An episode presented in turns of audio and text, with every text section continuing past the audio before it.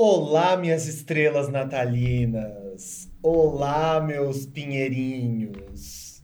Minhas poquezinhas natalinas, minhas poquezinhas, meus bolinhos de neve. Se bem que no Brasil não tem neve, né? A gente tem que tirar essa, essa coisa é, americanizada. Americanizada. Do nosso, do nosso Natal. Se bem que, ó, do jeito que tá esse. É capaz de nevar, eu acho, eu tô achando. É. Se bem, do jeito que tá esse tempo aqui, no- no- eu não sei no estado de onde você tá ouvindo. Temos poquezinhas internacionais, mas assim, não sei se vo- você tá ouvindo aí de qual estado. Aqui em São Paulo não tem mais clima. É, é- são todos os climas em um dia só. Daqui a pouco neva no Natal e aqui a gente vai precisar usar suéter. Mas isso é um papo para depois da vinheta, que eu já estou estendendo aqui. Eu sou o Felipe. Ho, ho, ho, eu sou o Caco. Eu sou o Hilário. E eu sou o José. E este, essas quatro viadinhos, essas quatro renas vão conduzir o Pop, de de Cultura. cultura.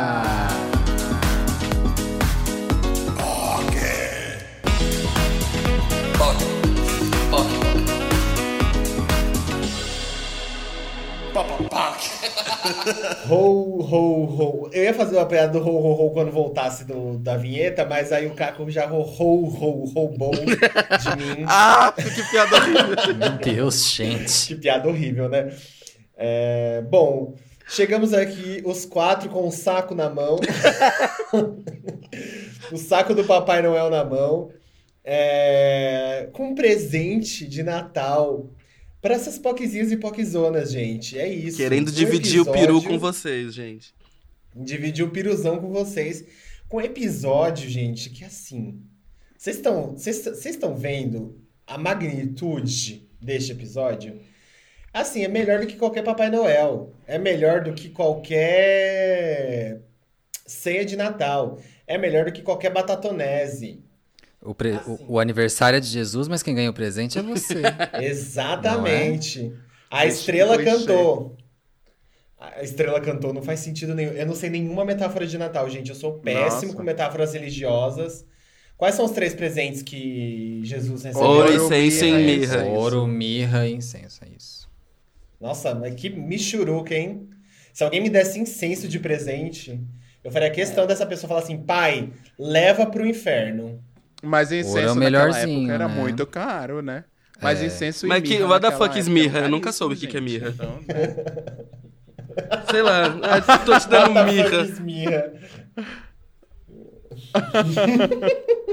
Ah, é. Bom, enfim, vamos É uma árvore. A mirra é uma árvore. Ai, chique. É. Já, já, era um, já era um. Mas, mas o que que Que dá? É uma árvore de mirras? Já era um boizinho, já era um boizinho ch- chão de taco. Jesus já era um boizinho chão de taco. Era, já era um- pra, pra decorar pro Natal, foi por isso que surgiu a árvore de Natal. Não, gente. ela é- Não, gente, ela é uma planta medicinal, a mirra. Ela é, uma planta- ela é tipo o remédio da época, entendeu? Então, tipo, Pra quando você tá Ah. meio mirradinho. Que horrível. Ai, Gente, a cura do Covid. Sério, as piadas estão indo de mal a pior. Meu Deus, gente. Olha, é. Mas realmente, ganhar uma paranga, incenso e, e- e ouro não, não é muito legal. Isso. Né? Bom, é isso. O presente é esse. É Pocket de Cultura, Camila Frender e Bruna Surfistinha daqui a pouco aqui neste programa. E sabe o que, que a gente não fez, seus viados? A, a vinheta A vinheta de abertura. Eu peço pra elas fazerem. É verdade. Corta aí, Fernando. Corta aí, Fernando. Tá. Então, beleza. Bom, então é isso. Daqui a pouco, Camila Frender e Bruna Surfistinha aqui neste programa. Mas antes, como vocês já sabem, nós temos os nossos protocolos, que são os recadinhos de sempre. Que é o quê? A gente tem um, car um cartaz, um catarse. é, que o Natal tá chegando, eu espero que o espírito natalino esteja aí dentro de você. E aí que esse espírito natalino te dê a luz pra Dentro de você, ajudar. pro espírito da luz, é complicado, hein? que o Espírito Santo haja dentro de você pra conseguir olhar pra essas quatro viadinhos e fazer assim, poxa, gostaria de ajudar quatro gays, não com mirra, não com incenso, mas com ouro. Ouro aonde? Não sei se dá pra ajudar com ouro no Catarse, gente. Acho que não, mas dá pra ajudar com boleto. Dá pra ajudar com cartão de crédito. Dá pra ajudar de várias formas. É só entrar em Catarse. Gente, eu adorei esse link que eu fiz, caralho. Dá pra ajudar no catarse.me barra POC de cultura e você ajuda o Natal das, po das POCs pra gente comer um peru. Pra gente Um, um comer- Laura Tone. É, pra gente, pra gente comer um chocotone, caralho. Pra gente comer um, um- uma uva passa no, na ceia. Aqueles que horror, né, gente? Mas é isso, você ajuda um produtor de conteúdo independente, LGBTQIAP+. E é isso. Se você puder ajudar o POC no Catarse, é, ajude. E para começar 2021 com esse espírito de renovação, de filantropia aí no seu peito. Comece 2021 renovado, meu amor. Ajude. Então é Natal. E o que você fez? Ajudou Quando uma? Simone- Menina. Quando a Simone pergunta e o que você fez, você fala assim, Simone, ajudei quatro viados. É isso. É, Outra coisa, grupo do Facebook. Grupo do Facebook, mais de 700. Se bem que a essa, a essa hora já deve estar com 800. Não quero profetizar aqui, não quero é, profetizar coisas erradas, mas já deve, já deve estar com 800 é, participantes quando esse episódio sair, que a gente gravou com um pouquinho de antecedência. Mas assim, ó, tá vento em polpa, só só trabalho lindo, só coisa maravilhosa tá saindo de lá daquele, daquele grupo incrível. Cheio de gente, cheio de debate bom, cheio de, de, de história legal. Muitas das coisas que vocês vão ouvir hoje aqui saíram do, do PocVerso, que é o grupo do Facebook. Então a gente pediu perguntas diretamente de lá para serem perguntas não, histórias diretamente de lá para serem contadas é, no episódio. Então assim, ó, teve gente que teve sua história contada e ouvida pela Bruna Surfistinha e pela Camila Frender e pelas quatro POCs. Então assim, gente, é uma oportunidade que você tem de estar num ambiente e, sei lá, um dia, quem sabe, ser ouvido pela Britney Spears, pela, pelo ba- pela Barão da Pisadinha. A gente nunca sabe quem pode pisar nesse, nesse podcast. Você vai como assim? Britney Spears com Barão da Pisadinha. Amiga, é sempre uma surpresa. É sempre uma surpresa quem vem nesse podcast. A Ai, gente esse, nunca... esse remix deve existir, eu vou procurar. Gente, a gente nunca tem um padrão, a gente sempre chama as pessoas mais aleatórias. É isso que eu mais amo no POC de Cultura. Então, assim, ó, pense que se você entrar no POC Verso, você pode ter sua história lida e ouvida por Britney Spears, a Barão da Pisadinha. Então, assim, se eu fosse você, eu entrava em bit.ly barra POCverso. Bit é bit.ly barra POCverso. Mais um recadinho, somos um podcast exclusivo do Spotify. Exclusivo, exclusivo, exclusive. É, isso significa que você está ouvindo aí o, o seu podcast no Spotify. Aí quando você for indicar para um amigo seu, você vai falar assim: ó, só tem no Spotify. E aí você fala assim, ó, só tem no Spotify, então você vai baixar. Aí seu amigo fala assim, poxa, não tem Spotify. Aí você vai falar assim, é fácil, querido. Baixa Spotify, faz uma conta, você não precisa pagar, você consegue ouvir de graça no Spotify o POC de Cultura. E assim, cara, tem vários outros, vários outros é, podcasts incríveis que são originais e exclusivos do Spotify lá, te esperando. Uma aba assim, ó. Você entra ali em podcasts, aí você vai numa aba de exclusivos originais, assim, ó, lotado de, de conteúdo de podcasts incríveis, 100% exclusivos e originais do Spotify. Então, assim, é só ganho. Se eu fosse você, eu entrava. Entrava, não. Eu indicava para um amigo seu o POC e indicava para para todo mundo nesse Natal para fugir das piadinhas do pavê do seu tio chato depois da ceia, baixar o Spotify e ouvir um podcastzinho assim, ó, na boa. É... E sempre lembrando também que agora o POC tem as playlists. As nossas playlists que a gente. Eu, eu acabei de lembrar aqui que a gente nunca falou o nome do perfil que, que está. Que essas playlists estão é, no Spotify, que o nome do perfil é Playlist das POCs. Então você vai lá, procura Playlist das POCs e aí vai aparecer é, o perfil cheio de, de playlists. Eu espero que quando este perfil subir, ou esse episódio subir, este perfil já esteja lotado de playlists é, de convidados. Isso é um trabalho que a gente tem que fazer internamente. Como vocês sabem, final de ano é um negócio assim. O, o Natal do publicitário é o Natal, né? então a gente está trabalhando igual uns doidos, além de criar conteúdinhos para vocês, mas a gente vai sim se comprometer a subir, a subir todas as playlists que nós temos dos nossos convidadinhos é, já é, preparados aqui, para vocês terem um Natal e um Ano Novo cheio de playlists exclusivas dessa desse é, lounge de pessoas exclusivas do POC de Cultura, que, enfim, como eu já disse, de Britney Spears a Barão da Pisadinha, que é só no POC que você encontra, tá? Então é isso, esses foram os recadinhos da semana. É... Me estendi um pouco? Sim. Mas esse sou eu. Se perdendo no personagem. Eu gostaria que, fosse, gostaria que fosse aceito desse jeito. É a minha pessoa. Me desculpe. É... O Hilar acabou de bocejar. Nossa, desculpa. Me senti muito ofendido agora. Fernando, eu gostaria que você não cortasse essa parte, que é pro POC verso inteiro ver a rixa entre as POCs. Mentira. Rivalidade entre É, gays. Rivalidade entre gays. O quanto eu sou. Mas eu tenho mesmo uma rivalidade com uma gay aí da internet. Briga de gays no gel.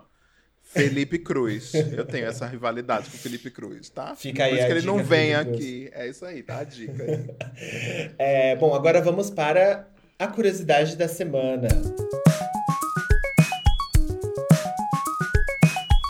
E você não pode ser POC sem saber que é a peça teatral O Evangelho segundo Jesus, Rainha do Céu, escrita pela britânica Jo Clifford, recria a história de Jesus Cristo como uma transexual e usa dos pilares do discurso de Cristo, a aceitação, para refletir sobre a relação entre a arte e a sociedade, desafiando o público a compreender o sofrimento causado pela estigma e marginalização da identidade de travestis.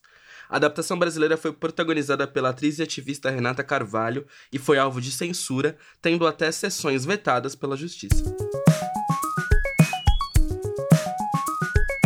Hipoquezinhas e hipoquezonas, chegamos, chegamos aqui agora com as nossas convidadas, que como vocês estão vendo aí no, no, no card... Não, vocês estão vendo Não, no card. vendo no card. Vocês viram aí as- a, a fotinha das nossas convidadas já, os nomezinhos incríveis. E hoje temos a honra de receber quem? Uma, uma já veterana do, do de Cultura e dos podcasts da Podosfera, do Spotify. Camila Frender está aqui conosco. E ela, Raquel Pacheco, mais conhecida como Bruna Surfistinha, que está estreando sua participação no POC de Cultura. Sejam muito bem-vindas, meninas. Muito obrigada pela participação de vocês. Eba! Obrigada, Eu que agradeço o convite. Um episódio icônico desses Gente, de Natal, não, né? para. Por favor. E no dia do meu aniversário, eu gostaria de dizer assim, que presente, meu Deus do céu. Os meus aniversários no POC de Cultura só melhoram, porque ano passado tinha Camila Frender, esse ano tem Camila Frender and Bruna Surfistinha. Então, assim, estou assim, ó, eh, brotando de amores aqui. Eu não É, sei o que, que eu posso fazer pro ano que vem pra ficar melhor. Você me deixou aí numa saia Eu acho, justa. que, eu acho que tem que ser tipo a velha fiar, sabe? Que é tipo, vai acrescentando só mais uma coisa cada vez. Isso, Aí na ano próxima que vem, vez ano vem- que vem vem tem que ser alguém. vocês duas e a Madonna. Mais alguém. Tá, É eu tipo vou isso. tentar. Eu vou cavar essa amizade. E eu queria. Manda um WhatsApp pra ela.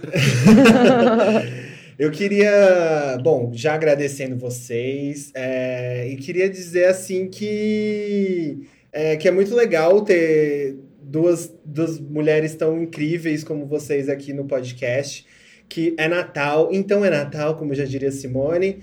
E queria, e queria saber de vocês, a primeira pergunta, antes da gente começar, a gente, a, a gente vai ter um- uma estrutura diferente hoje do POC, que a gente tem geralmente um programa mais enxuto com os convidados, mas hoje, como a gente tem duas personalidades tão maravilhosas, a gente vai fazer uma entrevista um pouquinho maior.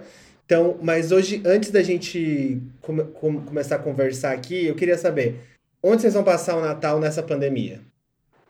Eu vou passar aqui na minha casa com o Arthur, com o Codré, que é meu namorado, né? Com a minha enteada, Luísa, e minha mãe, Meg. Então vamos passar aqui na minha casa. Eu já tô com a árvore de Natal montada, já tô animada, eu tô no clima já. E os, e os bichinhos, né? Oi? Ah, é. E, e três gatos, um cachorro, né? Aqui é bem animado. Talvez venha o outro cachorro do Codré. Então aqui, olha, se quiser, se quiser vir mais alguém para ajudar a cuidar de pet, tá convidado também. Eu ajudo aqui. E você, Raquel? Eu vou passar com a minha sogra, minha cunhada, meu noivo. E eu tô noiva faz dois meses. E foi uma. Foi muito rápido. E Parabéns. daí, até dois meses atrás, eu não sabia o que seria do meu Natal, mas hoje eu sei. Agora já tem um destino já. É, então, coisa de quarentena que acontece. Sim. A amiga, a gente tá aqui com E a sua labradora? A sua labradora vai passar com você? A minha labradora e tenho três gatos também. Sim. Olha, aí. amigos, a gente é muito iguais. Olha aí! Ai, ai, deixa eu perguntar, gente. É. Uma curiosidade. Estamos aqui com Raquel Pacheco, Bruna Surfistinha, né? Ícone aí que a gente, todo mundo. Amiga, você prefere que te chame como? A gente, vai ficar, a gente chama de Raquel ou de Bruna? Ou de Bruna? Pode me chamar de faz. Bruna. Pode Bruna. me chamar de Bruna. Me chama Tá. de Bruna, o nome da série. Isso! Eu comecei a assistir. Eu comecei a assistir. Eu amo, eu amo, inclusive. Eu comecei a Rainha assistir. marqueteira, você. Eu queria dizer que eu comecei a assistir e É. tá muito boa. é, a, a Maria Bop, muito boa. Inclusive, Ela arrasa. convidadíssima. Nossa, a Maria é Ela é tudo, incrível. cara. Não, e fora Convidadíssima. assim, ela é tudo na série e ela é tudo fora da série Fora no da Instagram. série. Sim, Cara, toda ela é blogueirinha do fim do mundo. Sim. É muito boa. Tô todo Tá arrepiado porque tô me, tô, tô me lembrando da série, que eu amo a série mesmo. Amo, a- é, Bruna, Raquel, eu amo sua história mesmo, assim. Amo, amo, amo mesmo.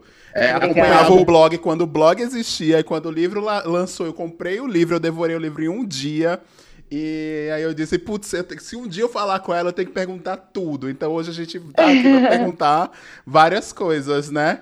E aí, assim, desde que a Bruna. Eu acho que é uma pergunta até recorrente que isso. que é essa que eu vou perguntar, mas assim, desde que a Bruna surgiu na sua vida até hoje, o que foi que mais mudou, assim, que você lembra? Assim, que você diz, putz, desse jeito, quando eu não era a Bruna era desse jeito, e quando eu era a Bruna era é, desse jeito. Na verdade, eu digo que a Bruna não saiu de mim.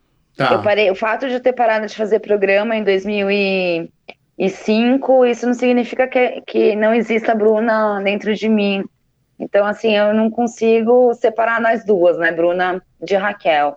Mas eu acho que de 2005 para cá, o que mudou muito, claro, foi o meu amadurecimento, né, porque eu parei de fazer programa com 20 anos, hoje eu tô com 30, já sou quase uma senhora, uma quarentona, Tô com 36 anos. E de lá pra cá mudou muita coisa, mas num sentido muito mais pessoal, in- in- internamente, assim. Mas eu continuo enxergando a Bruna como eu sempre enxerguei. Esse meu, essa minha versão de Bruna. E Ai, aproveitando, é, Raquel, assim como o Hilário também, eu tenho uma história muito longa já com o seu trabalho. Eu, eu, eu li o livro também, eu sou fascinada no filme, adoro. Eu acho que a Débora Seco também trouxe uma qualidade muito grande pro personagem. É, ela contando no Conversa com Bial como foi a, a preparação dela pro personagem e tal também. Foi muito, muito bacana. E eu também tive um encontro com você duas vezes. Eu, eu encontrei a primeira vez com você na saída do meu trabalho. E eu encontrei com você agora no carnaval, que a gente tava eu e Hilário juntos. É. E eu te mostrei, inclusive, essa foto da primeira vez que eu te encontrei, que foi em 2012. E aí no carnaval, isso resultou num selinho no qual também tem uma foto. você falou que não lembrava do carnaval, mas essa foto existe. E aí, eu queria te perguntar É. sobre, sobre esse universo, né? Porque você basicamente abriu o Brunaverso, né? Você tem filme, você tem série, você tem livro. Por onde mais vai conseguir passar a Bruna? Conta pra gente. Nossa, nem eu sei, porque eu também não imaginava que fosse render tanta, tantas coisas, né? Assim, eu quando eu decidi escrever o livro, publicar um livro contando é, a história da minha vida, eu não imaginava que fosse render tantos frutos, assim. Então foi, eu fui pega de surpresa total. E até hoje, é, o fato de ter uma, um filme, uma série que são, são baseados em mim, eu ainda não consigo entender o, o tanto de sucesso, assim, sabe? O, o, porquê que a minha história de vida chamou tanta atenção, porque na minha cabeça a minha história de vida é muito normal, é muito comum, assim, eu não, eu não consigo é, enxergar o que, tá, o, o que quem tá, está de fora né, da minha vida enxerga que é uma coisa uau, né? Tudo muito louco. E eu ainda não consigo enxergar. Eu não tenho ainda essa visão assim do que do porquê de tanto sucesso baseado na minha história. Mas um dia, quem sabe, eu, eu um consigo podcast. entender. Um podcast, hein? Quem sabe? É, alô, é. Spotify, alô, firma. Mas sabe, ô Bruna, você tava falando isso de que você não sabe por que, que tomou essa proporção, mas talvez porque até ter você e ter sua história e ter todo o material que a gente tem era um assunto muito tabu entre as pessoas, né? Então eu acho que foi a, a primeira vez que, que, que a gente deu cara a esse tabu. E, e, e, foi você que fez isso. Então eu acho que, que isso é, é, é muito legal de, de ter acontecido, porque é, é um jeito da gente falar sobre coisas que a gente não falava antes. Então, eu, eu acho, não sei, a minha opinião, que pode ser por conta disso. E daí, aproveitei que eu já comecei a falar, eu queria te fazer uma pergunta. É, se é, as meninas que fizeram você no, na, no cinema, a Débora e a Maria que faz a série, se elas fizeram algum tipo de preparação com você, assim, se elas foram entrevistar você, se vocês se conheceram, como é que funciona? É, então, a, as duas, é, elas não fizeram laboratório comigo. A Débora Seco, a preparação dela foi com o Sérgio Pena, que é um grande preparador de, de atores. E a, e a Maria fez preparação com a Estrela. Ela chama Estrela, que também é fantástica.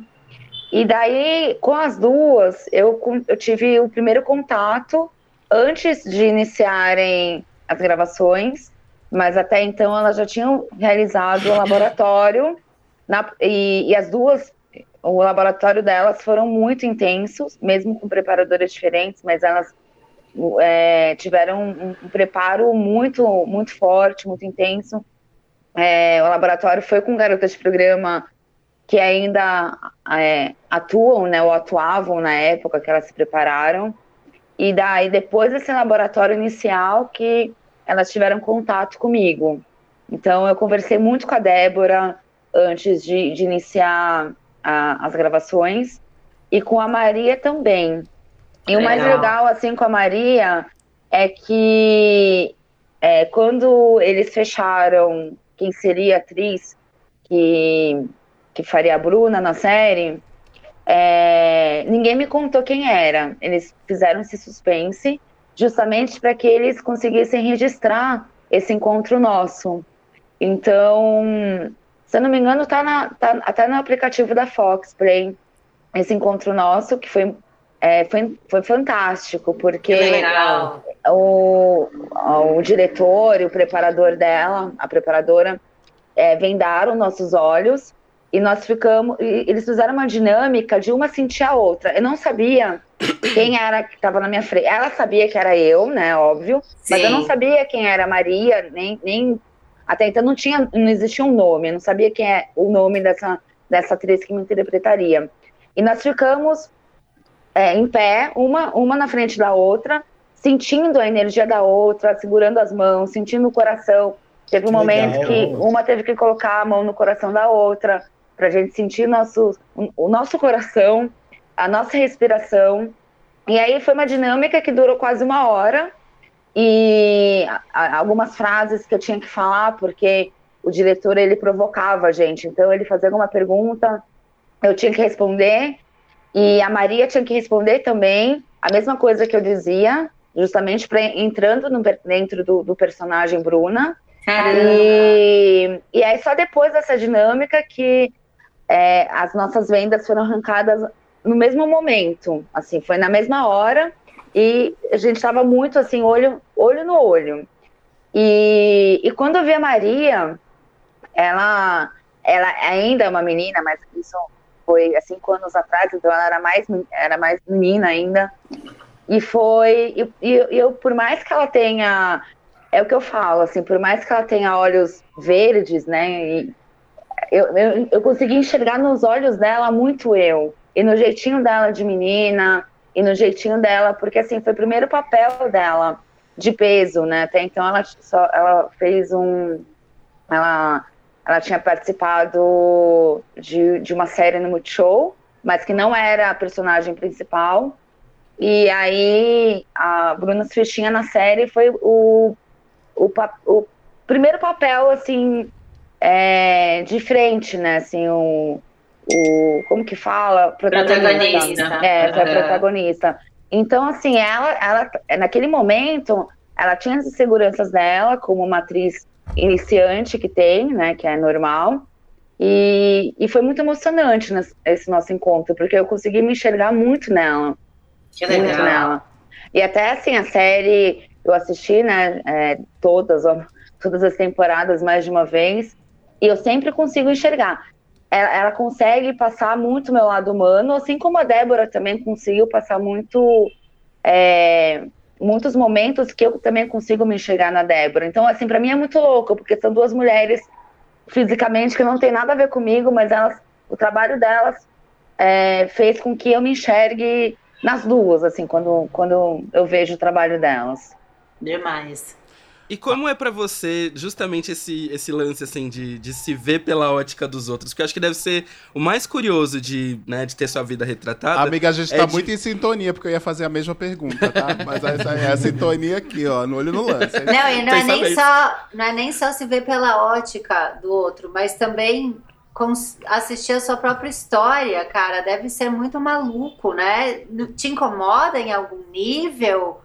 Sabe? Porque, sei lá, eu fico pensando, eu não consigo me escutar, me assistir e tal, mas você é uma outra situação, né? Você tá Sim. tá se assistindo através de outra pessoa. É muito doido. É... Eu fico pensando de, tipo, assistir alguém retratar o pior momento da minha vida, se eu teria uma coragem de falar, pô, que da hora, a cena foi incrível. Não. E eu só lembrando a merda que foi. E é, com a, e, é, e é assim, é totalmente com o roteiro de uma pessoa que tá interpretando o que você passou, não é assim não é que você tá dirigindo aquilo, escrevendo aquilo, né? É, é a interpretação de outra pessoa sobre aquilo.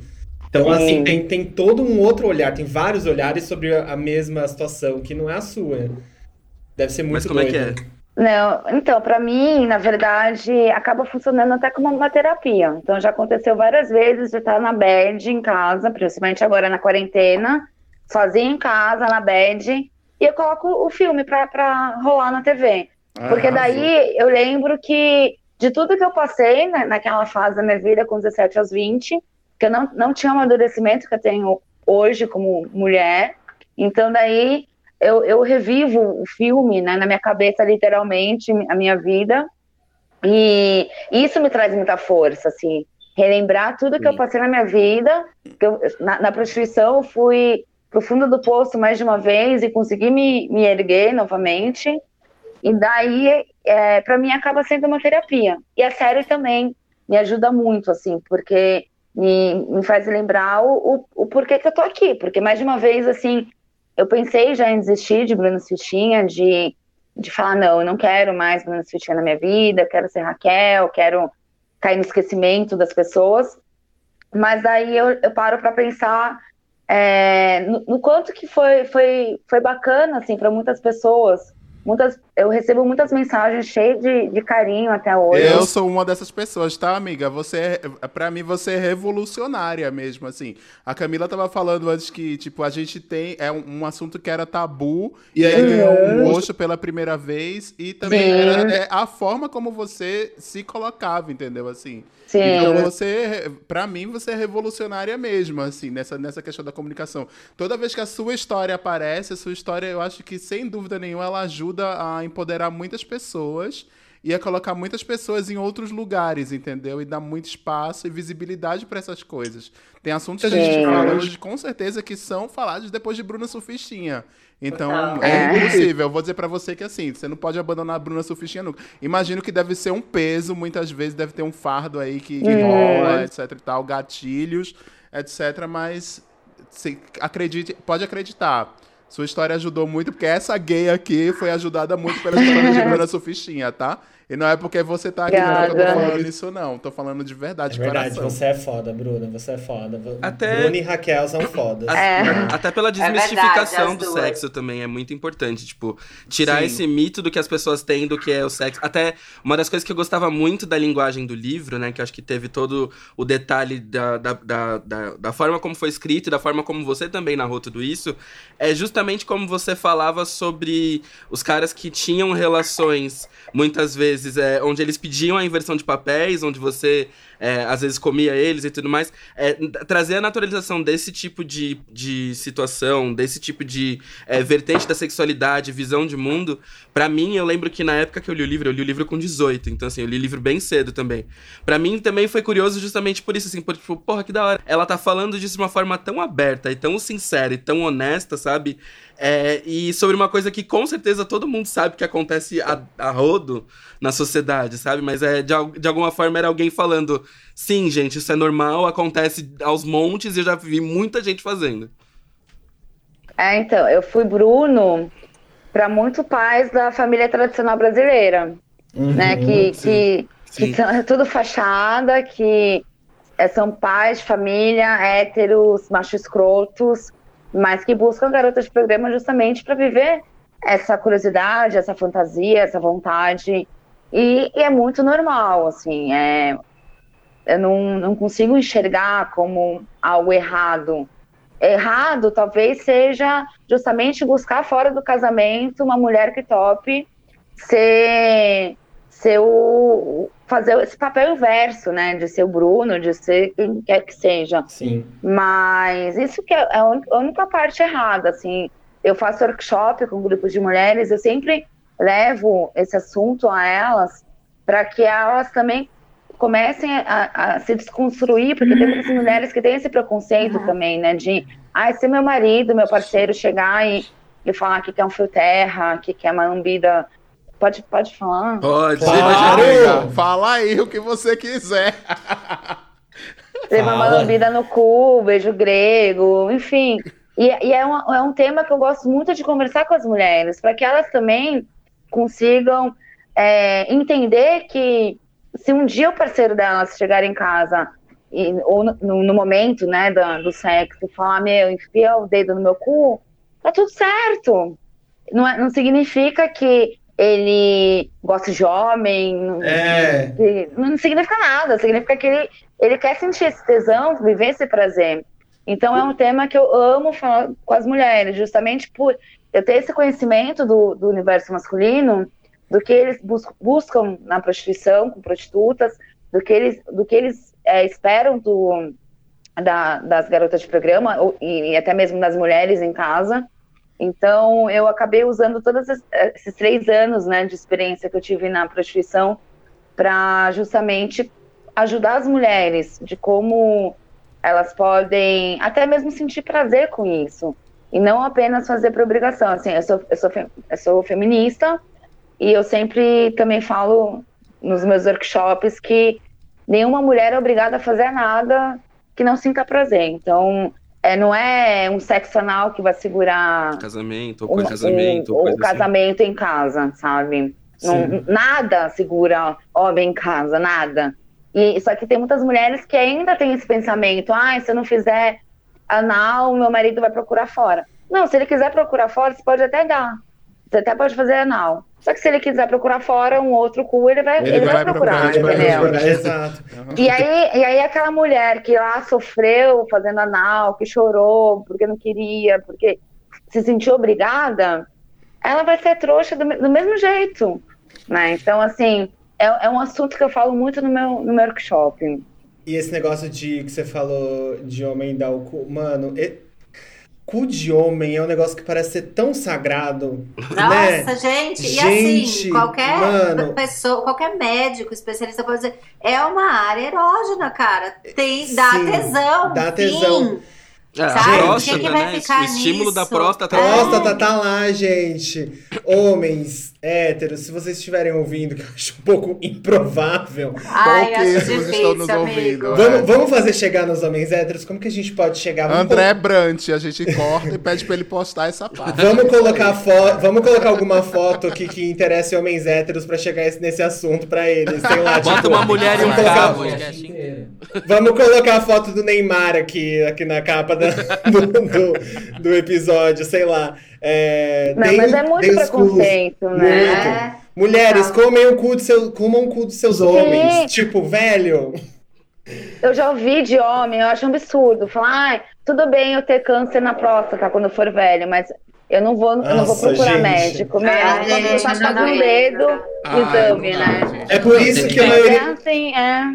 Tem cara que não lava o cu no banho porque acha que se colocar Ah, a mão tem no cu tá, Tem uma é- matéria é do, tem uma matéria do Gente, tem gente que não BuzzFeed, limpa é, a a matéria do bunda. BuzzFeed sobre não limpar a bunda, porque é, muitos caras eles não ficavam na posição, tipo, sentado e passavam papel, é, e muitos passavam papel em pé, do tipo, levantava e aí passava em pé, quando não passavam, porque achavam que o contato com com, né, tipo, com limpar a bunda de alguma forma significava que o cara era, é, tinha, é, tá querendo, querendo alguma que coisa, coisa do Ai, gênero. gente, sabe, sabe, sabe o que eu ando falando? Tá na hora da gente relançar o hétero num novo modelo, sabe? Fazer esse relançamento. Uma porque- um atualização. recall. né? Uma atualização muito séria. Gente, fazer esse recall. Pelo mano, amor de Deus, não dá É por mais. isso que tem tanto homem com pinto caindo. Tem homem com pinto caindo porque não limpa pinto. Gente, é sério, os pintos dos homens estão É, é o, caindo. é o, o índice de. Porque eles não é, lavam É o pinto, segundo é maior real. índice de câncer em homens, justamente por conta disso. Sem contar as amputações que Gente. acontecem em função da, tipo, de não saber como limpa. Ou seja, nem só o limpar, é não Se saber. os homens também. não lim- limpam. Se os homens não lavam pinto, quem dirá as mãos na hora de. na hora de uma pandemia. Pois Bom, mas é. aí, é, aí é, se- é seleção natural, né? Não, e aí o pior é que esses homens que não lavam pinto, aí vão procurar prostituta e chegam lá pra prostituta Isso. e falam assim: ah, eu não sei por que, a minha mulher não gosta de me chupar. Por que será? Ah, por que será? Por que Porque tem será? que aguentar o fedor do pinto. Isso. Entendeu? Então é isso que, que a gente tem que conversar. E eu acho que eu, eu achei fantástico essa ideia de, da gente renovar os héteros, porque tá muito tri- tá mu- a, a situação da mulher brasileira é muito triste. Não, não dá, mulher hétero, olha, sofre demais. E tem muito hétero que, que forçam, que se esforçam muito pra gostar de mulher, né? Sim. Assim, eu já vi cada coisa, tipo, de no, no Instagram, de eu sigo um perfil lá que coloca coisas reais do Tinder, assim, tipo, é, do que os homens buscam no Tinder. Eu já vi cada coisa lá que eles, eles se esforçam demais. Ah, eu- a mulher não pode ter celulite, tem que trabalhar, não pode isso, não pode aquilo, tem que. É, nossa, Não, chega aquele chega. infinito. E aí você vai ver, e aí você vai ver o rosto do cara, aí você vai ver o rosto do cara é um É horror. é um Mas tem, um- tem uma frase Nossa, maravilhosa que eu tinha né? ouvido que fala Enfim. justamente sobre isso, Ah. que fala que as relações masculinas, elas são todas é, homoafetivas, né? Tipo, elas têm uma tendência de, de, de base homoafetiva, porque, na verdade, é, é- existe toda essa, coisa do tipo da competição masculina, do reforçar essas coisas e tudo mais, porque o homem tem o interesse de contar para outro homem. E geralmente ele conta pro outro homem alterando o que foi dito, aumentando o que foi dito, dando o parecer dele, mas é sempre naquela coisa de, tipo, é, ter a visão do outro homem, sabe? Ter o respeito do outro homem. A- Não é sobre como ele fez a mulher gozar, ou se ele acertou é, os pontos certos, ou se ele, de- se ele de fato sabia o que ele tava fazendo com a menina que tava com ele. É mais sobre essa coisa do, tipo, do... É mais sobre... Quase como se fosse uma, uma sororidade masculina, que né, isso infelizmente não existe, mas mais pra uma, uma palhaçada, sabe? Do tipo do, ah, não, eu quero mostrar o quanto eu sou machão, Uhum. o quanto eu sou homem. Eu acho que isso mostra, né, até, até em reflexos dentro do, da nossa comunidade LGBT, também dá reflexo, porque a gente ainda tem comportamentos extremamente nocivos quando se fala de masculinidade no masculino. Então, acho que assim, é, se pra gente ainda é difícil combater, pro, pro hétero o recall vai ser mais pesado. Mas assim, não, não tem como acon- não acontecer mais, porque não dá. Sim. Bom, esse é um episódio de Natal, Poquizinhas e Poquizonas. Se você, se É um você- episódio de Natal? Se Vamos você meter tá- o pau agora no Papai Noel. Todo mundo com a boca no peru. Se você tá ouvindo. Se você tá ouvindo na sua ceia aí, se você colocou aí pra sua família ouvir, você ouviu e a sua mãe tá espantada aí com como o cu do seu namorado, é, o pau não tá limpo, essas coisas. É isso. Fica aí o recadinho na sua ceia. Gente, ouve isso enquanto você come o seu peru. É. Eu vou, fazer, eu vou fazer o gancho. Vou fazer o gancho. Faz então. o gancho, amigo. Ô, Bruna, como que era essas épocas festivas nos privês? Por exemplo, Natal, Ano Novo. Vocês passavam lá, vocês comemoravam, ou tinha muita demanda? Então, é, no ano, no, no Natal principalmente, porque assim, dezembro sempre foi uma Décimo época terceiro. muito boa, né? A galera terceiro. toda é décimo, é, décimo terceiro, então assim, dezembro era o momento de fazer um dinheiro bacana ali. E no dia do Natal, a gente trabalhava até 9 horas da noite e, e tinha muitos clientes, assim. E tinham clientes que chegavam na maior cara de pau, minha, deixei minha mulher e meu filho no shopping comprando presente e vim dar uma escapadinha aqui. Muitos diziam isso, assim. Eles até aproveitavam que as mulheres estavam né, no shopping para dar essa fugida, assim. É, no ano novo já a gente não eu pelo menos não trabalhava, porque geralmente eu viajava no ano novo. Mas mesmo assim, até o dia 30 tinha muita gente, é uma época muito boa, assim, é, é a mesma coisa que eu, que eu sempre falei, assim, que eu brincava que tem horário, tem horário de pico, né? Eu, eu brincava que é horário, horário de pica. Porque no dia a dia, é, a gente tinha esse horário de pica, que eram justamente aqueles momentos mais fáceis os homens casados darem uma fugidinha. Então, tipo, horário de almoço e o final da tarde. E um pouquinho assim à noite, porque tem homens que saem do trabalho e aí vão, vão para academia, por exemplo, vão fazer alguma coisa, e as mulheres sabem disso, mas aí tem esses horários de pica que eles conseguem é, iludir a, própria mulher que está em casa, que acha que está em algum compromisso, um outro compromisso fixo, assim, durante a semana, e eles acabam se aproveitando disso para não terem também, não criarem dúvidas, né, com, com, a- com as esposas. Ai, gente, quantas histórias. Eu tava aqui pensando, eu ia perguntar, e você, Camila? E a Camila fazer o gancho o quê? No privê? Não, eu disse, Camila. Eu, eu tenho uma história de Natal bem bizarra. Qual? Ai, sua então bora. Cara, eu, eu tenho uma família muito pequena, né? Eu não Ah. tenho irmãos. Meu pai também não tinha irmãos. Meu pai já faleceu, mas ele também era filho único. Ah, A minha mãe tem uma irmã e eu tenho dois primos. Tá. Sabe? É mini. Então, Nossa, que gente. inveja. Eu queria tanto. Micra. E Eu- tenho, tinha avô, avó, só que hoje em dia eu tenho uma avó só. A minha, avó te- a minha avó teve 11 filhos, amiga. Ah, Imagina meu então. Natal. Aqui é ninguém. Aqui é vaziozão. Aí, é, quando eu era pequena, tinha Natal, tinha os primos, os avós, né, tal. Conforme eu fui crescendo, era meio um almoço ali com, com a minha tia, com meu tio, com os primos, e depois não tinha uma festa de Natal. E aí um- eu tinha um amigo, tenho, né, ainda, que a mãe é jornalista e conhece um monte de gente famosa e adorava da festa. E aí ela, ele falou: por que, que você não vem passar o Natal aqui em casa? Eu, eu fui morrendo de medo de ser aquela personagem desconhecida da, fe- da festa, sabe? Sei Tipo, como é. Ela é namorada de alguém, sabe? Quem que é essa menina e tal? Mas quando eu cheguei lá, era uma festa, tipo uma festa gigantesca, que tinha mil pessoas, assim, não era uma festa de família, era uma festa grande, um jantarzão. Aham. E aí eu só conhecia meu amigo e as duas irmãs dele. Fiquei meio revezando nesse, né? Porque eu fiquei meio boiando lá, tinha uma galera bem mais velha, eu tinha uns 25 anos isso. E aí tinha o um nomezinho na mesa, né? Da onde você ia sentar, Meu tinha umas Deus, três chique. mesas. Chiquérrimo, chiquérrimo. Você vai entender o quão chique agora. Sentei no meu lugar, escrito Camila. E aí, de repente, quando eu olho pro lado, eu tô entre o Supla e o Chiquinho Scarpa. Meu Deus! Mentira. Gente, Eu não consigo pensar num rolê mais aleatório. Não que- existe, não existe um rolê mais aleatório. Porque você fica em dúvida se você fala com uma pessoa que você não tem absolutamente nada a ver, porque ela é de uma classe social completamente diferente da sua, ou se você tenta falar metade inglês, metade em português sem ser fluente. ei, papito! Então, eu fiquei completamente vendida na história.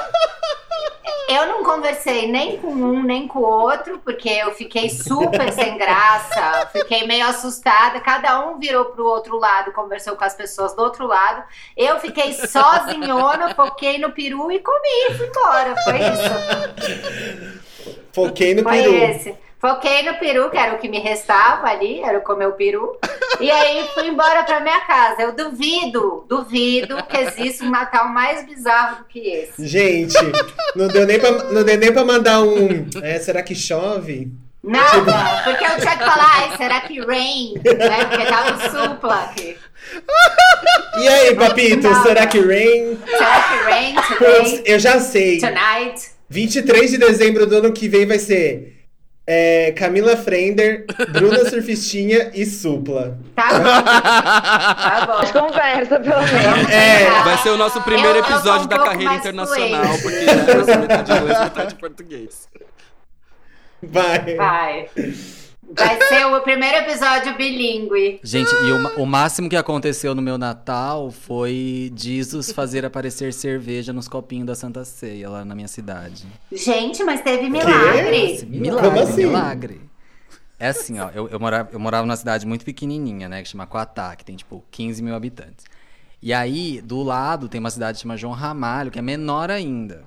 Ah, Deve ser- ter, sei lá, 8 mil habitantes, sei lá. E aí, nessa cidade, sempre tem aquelas coisas orbitantes de igreja, né, que faz as coisas no Natal. E aí, lá tinha uma Santa Ceia que o padre mandou fazer, a Santa Ceia toda em 3D, esculpida, maravilhosa, assim. gigantesca em tamanho real, tá? E aí ela ficava bem na entrada da igreja, assim. E aí, na época do Natal, eu abria pra visitação, as pessoas podiam entrar e, e tirar foto com, com Jesus, assim, e todos os apóstolos. amo. E aí, teve um dia que amanheceu é, fechada. Aí todo mundo falou, gente, mas por que, que fechou? Coisa estranha, não sei o quê. Aí depois descobriram que num sábado, depois de uma sexta-feira, que a galera tava toda na rua, todos os copinhos Ou da seja, Santa um milagre de Natal. cerveja. Gente! teve milagre. Você ac- Milagre, milagre. Cara, você acabou. Jesus não você gosta mais de vinho. Uma fase dele Jesus não gosta mais de vinho. Não. Jesus toma cerveja. Passada. Com o tempo da dor de cabeça, né? Eu acho que era. Dor de cabeça. Eu acho que pesou. Mas era É, IPA? se ele fazia o vinho, ele fazia a cerveja, né? Tem que pensar nesse sentido. Era artesanal. Era artesanal. Ge- Gente, vocês gostavam de Natal quando vocês eram crianças? Não, eu odeio, eu Ai, que odeio o. Natal, de verdade. É, essa era a minha história de Natal, eu odeio o Natal. Então, é, primeiro que assim, de pequeno, de muito pequeno, eu sempre fui muito uma criança do porquê. Então, em casa não dava pra esconder essas coisas, tipo, Coelhinho da Páscoa, Natal, essas porras assim, eu nunca acreditei, porque eu ia, eu ia no fundo da história, eu queria saber de onde veio. Minha mãe se perdia no meio. Foda-se o sistema. Sim, eu sou taurino. Mas o que, que é isso? É signo de terra? O que, que é isso? Ele é de touro. Ai, É, tá tipo, eu- eu vendo? quero saber- é, eu- eu sei, quero sou saber a- a árvore eu genealógica, se história. possível. E aí minha mãe nunca eu sustentava vou. a história, porque ela falou, vai, Caio, não tem paciência. E a minha mãe também é de touro, meu pai também é de touro. Então, assim, era um lance de, ai... Papai Noel, o homem hétero, branco, cis. É, aí... É, aí era, tipo, sempre de confrontar e tal. Então, assim, o foda foi, durante todos os meus natais, a gente passava com a família do meu pai. Minha prima acreditava no Papai Noel e acreditou no Papai Noel até os 10 anos. Eu parei de acreditar em Papai Noel com 4. Eu passei seis anos fingindo. E assim, tinha épocas que eu parava e dava risada, tinha épocas que eu, eu tentava me esconder. Foi muito cedo. Tipo, eu não acreditava em metade dessas coisas muito cedo. Então, pra mas, mim, já mas era você não era aquelas crianças, aquelas crianças que na escola falavam assim, ah, mas nem existe, que estragava o Não, sonho das não. outras, não. não, isso não. Isso não. É, eu, eu sabia porque, assim, minha mãe falava, tipo, ó, é, porque foi a primeira vez que minha mãe perguntou, assim, tipo, ah, Natal, não sei o que, lá, lá, lá. Aí ela falou assim, ó, Papai Noel é o bolso da sua mãe, tá? Então, vamos entender. Aí eu falei, não, tranquilo, tá tudo certo, entendi, tudo bem. E aí, assim, nunca acreditei. Então, eu nunca tive um apelo muito forte com isso. O que eu gostava muito do Natal é comida, como bom taurino. Né, eu faço jus ao estereótipo excessivamente. Eu gostava por causa da comida. Então, assim, pra mim o lance era. Como eu descobria que era uma comida que dava pra ser feita em outros períodos que não o Natal, era só um do tipo, ah, beleza, a comida compensa, mas o resto da noite eu nunca gostava, nunca gostei mesmo.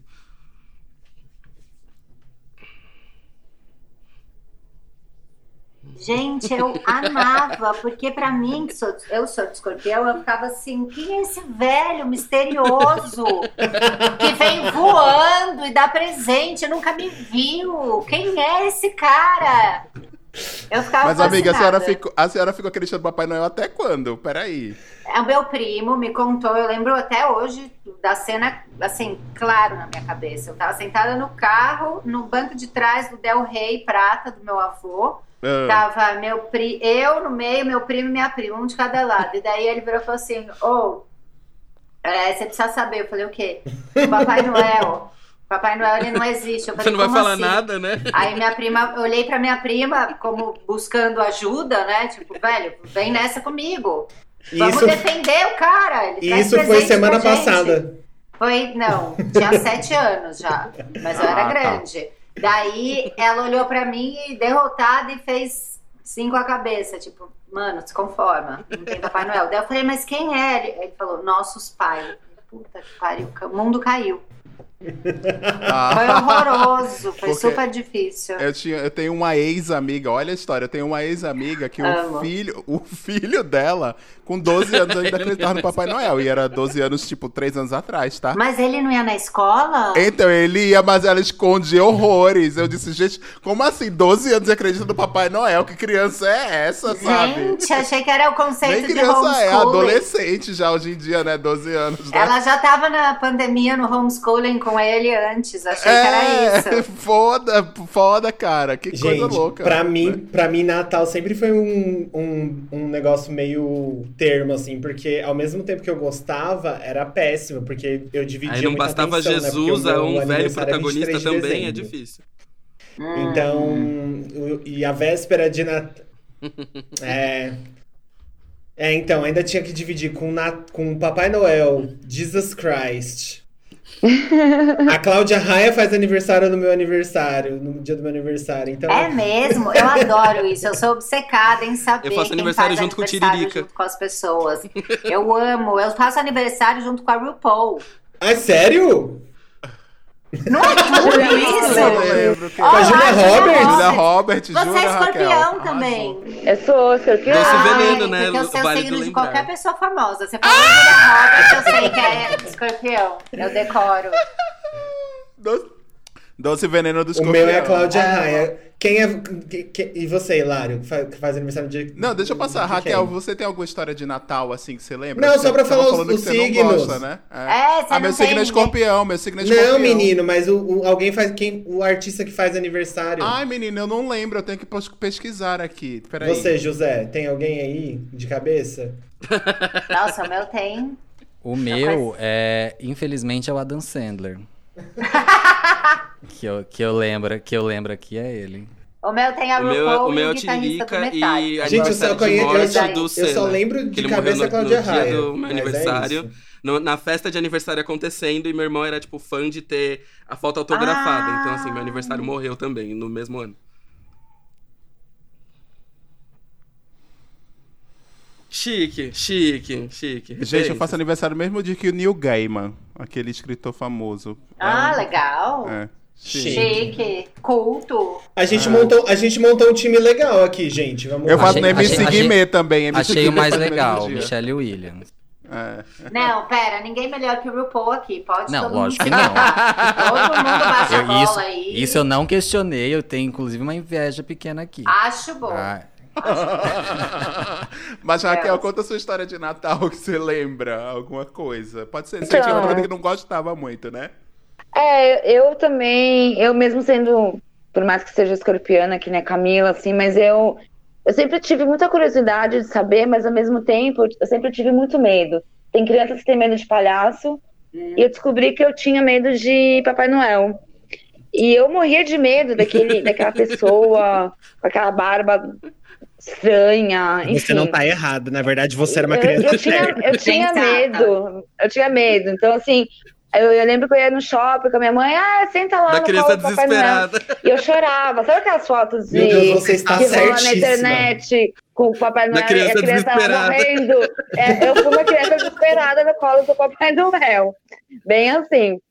E daí, eu, eu, eu nunca consegui entrar nessas viagens, nessa, nessa loucura. Então, assim, é, por exemplo, ah, de onde que, né, que tem pai e mãe que não, não gosta de falar que fez sexo, né, que o papai gozou na mamãe e que daí por isso que a gente tá aqui no mundo.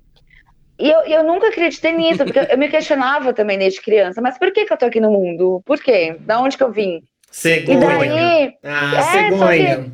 só que eu nunca acreditei nisso, então eu ficava O olhando pro céu na noite de Natal e ficava imaginando é, que eu ia ver a- a- os viadinhos lá com a trena, com Os viadinhos. Descer. É, aí, Eu acho que a arte desse programa tem que ser eu, o Caco, o José e o Hilário num trenó, e puxando o trenó e vocês duas em cima. Não, o Sula e o. Tem que dar todo esse cast. E daí eu ficava olhando pro céu, esperando o Papai Noel, e o presente já tava lá, e, e isso não encaixava na minha cabeça. Eu, até que um dia, eu joguei praticamente minha mãe na parede e falei, mãe, o Papai Noel não existe, né? E é tudo, tudo da cabeça dos adultos. E aí ela acabou falando que realmente não existia. E toda essa história, não, mas é, é uma criação para não sei o que e tal, para as crianças. Mas eu descobri, eu acho que eu tinha uns seis anos quando eu descobri que Papai Noel não existia, mas eu não sofri. Eu fiquei, eu fiquei acho que até aliviada que Papai Noel Exato. não existe. Ai, graças a Deus. Esse homem horroroso não existe. Eu Ai, graças a agradeci. Deus. Eu achava- Esse homem eu horroroso achava- não existe, não é de verdade. Eu achava muita graça de ver a, a fila do, do shopping com as crianças se debatendo pra ver aquele velho lá. E eu só olhava. Ai, gente, vocês vão se prestar isso. E eu pensando de pequeno, sabe? E eu que fiquei- Ah, não.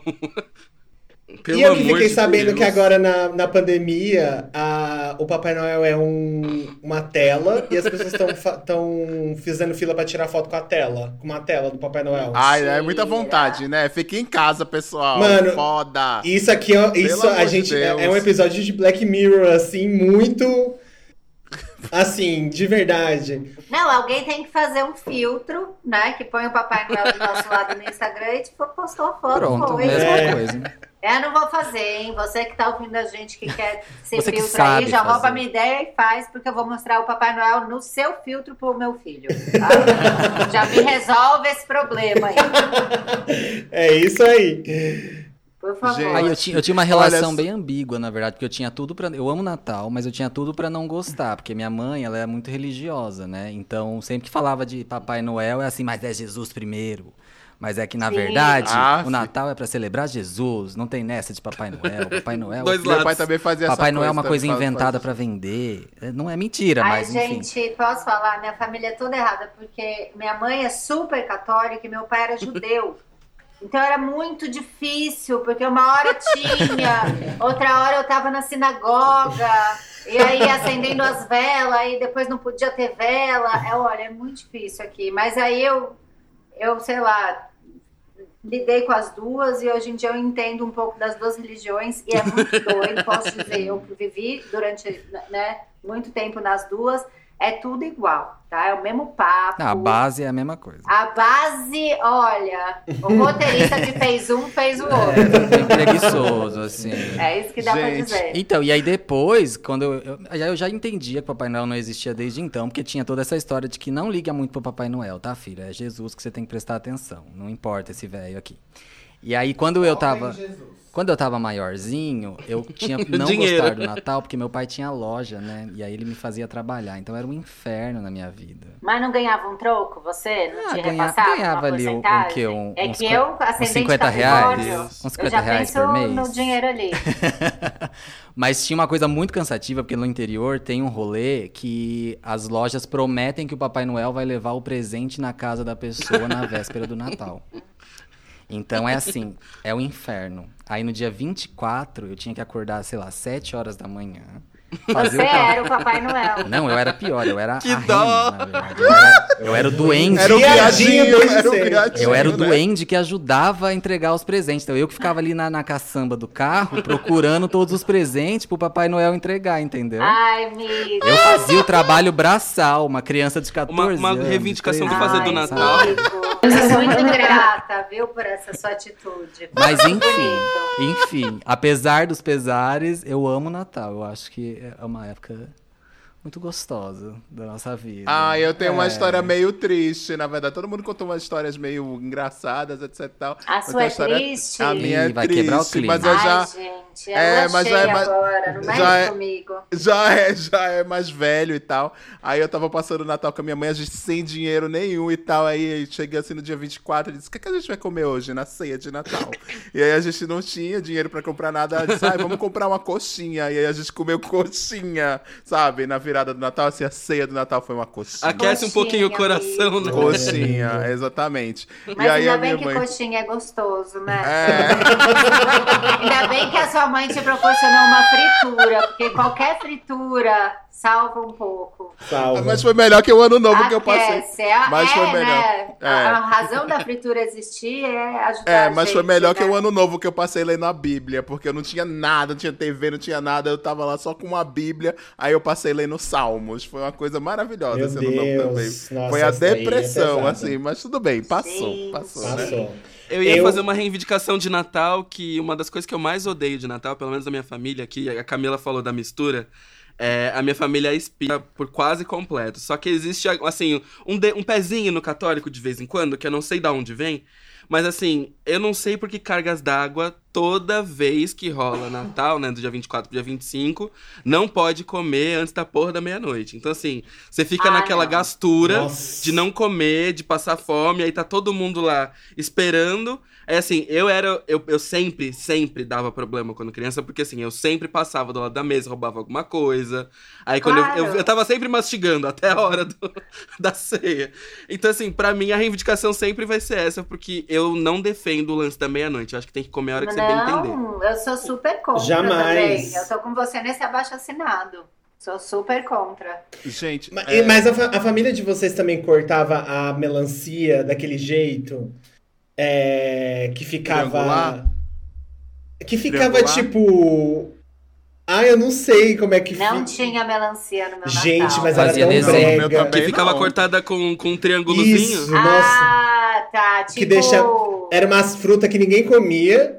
Era tipo só pra enfeitar. Isso. Tipo Tá. uma festa do Havaí. É tipo Tá. Jesus in- uh, on the Havaí Beach. Eu tipo gosto uma coisa assim. do tema. Achei É, legal. é tipo, claramente não existia isso em Jerusalém.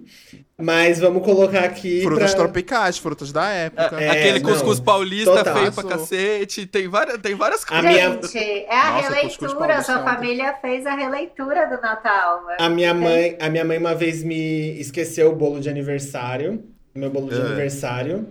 E aí, pra comemorar o meu, meu aniversário, ela pegou uma maionese, aquela batatonese, sabe, de Natal, co- colocou umas velas, daquelas velas que a gente usa pra, pra Castiçal. é, acendeu e bateu, cantou parabéns pra mim. E eu Achei assim, ó. ofensivo. Ofensivo. Não, e, e assim, cara de pau, porque ela tava dando risada, gargalhada. e eu assim, ó.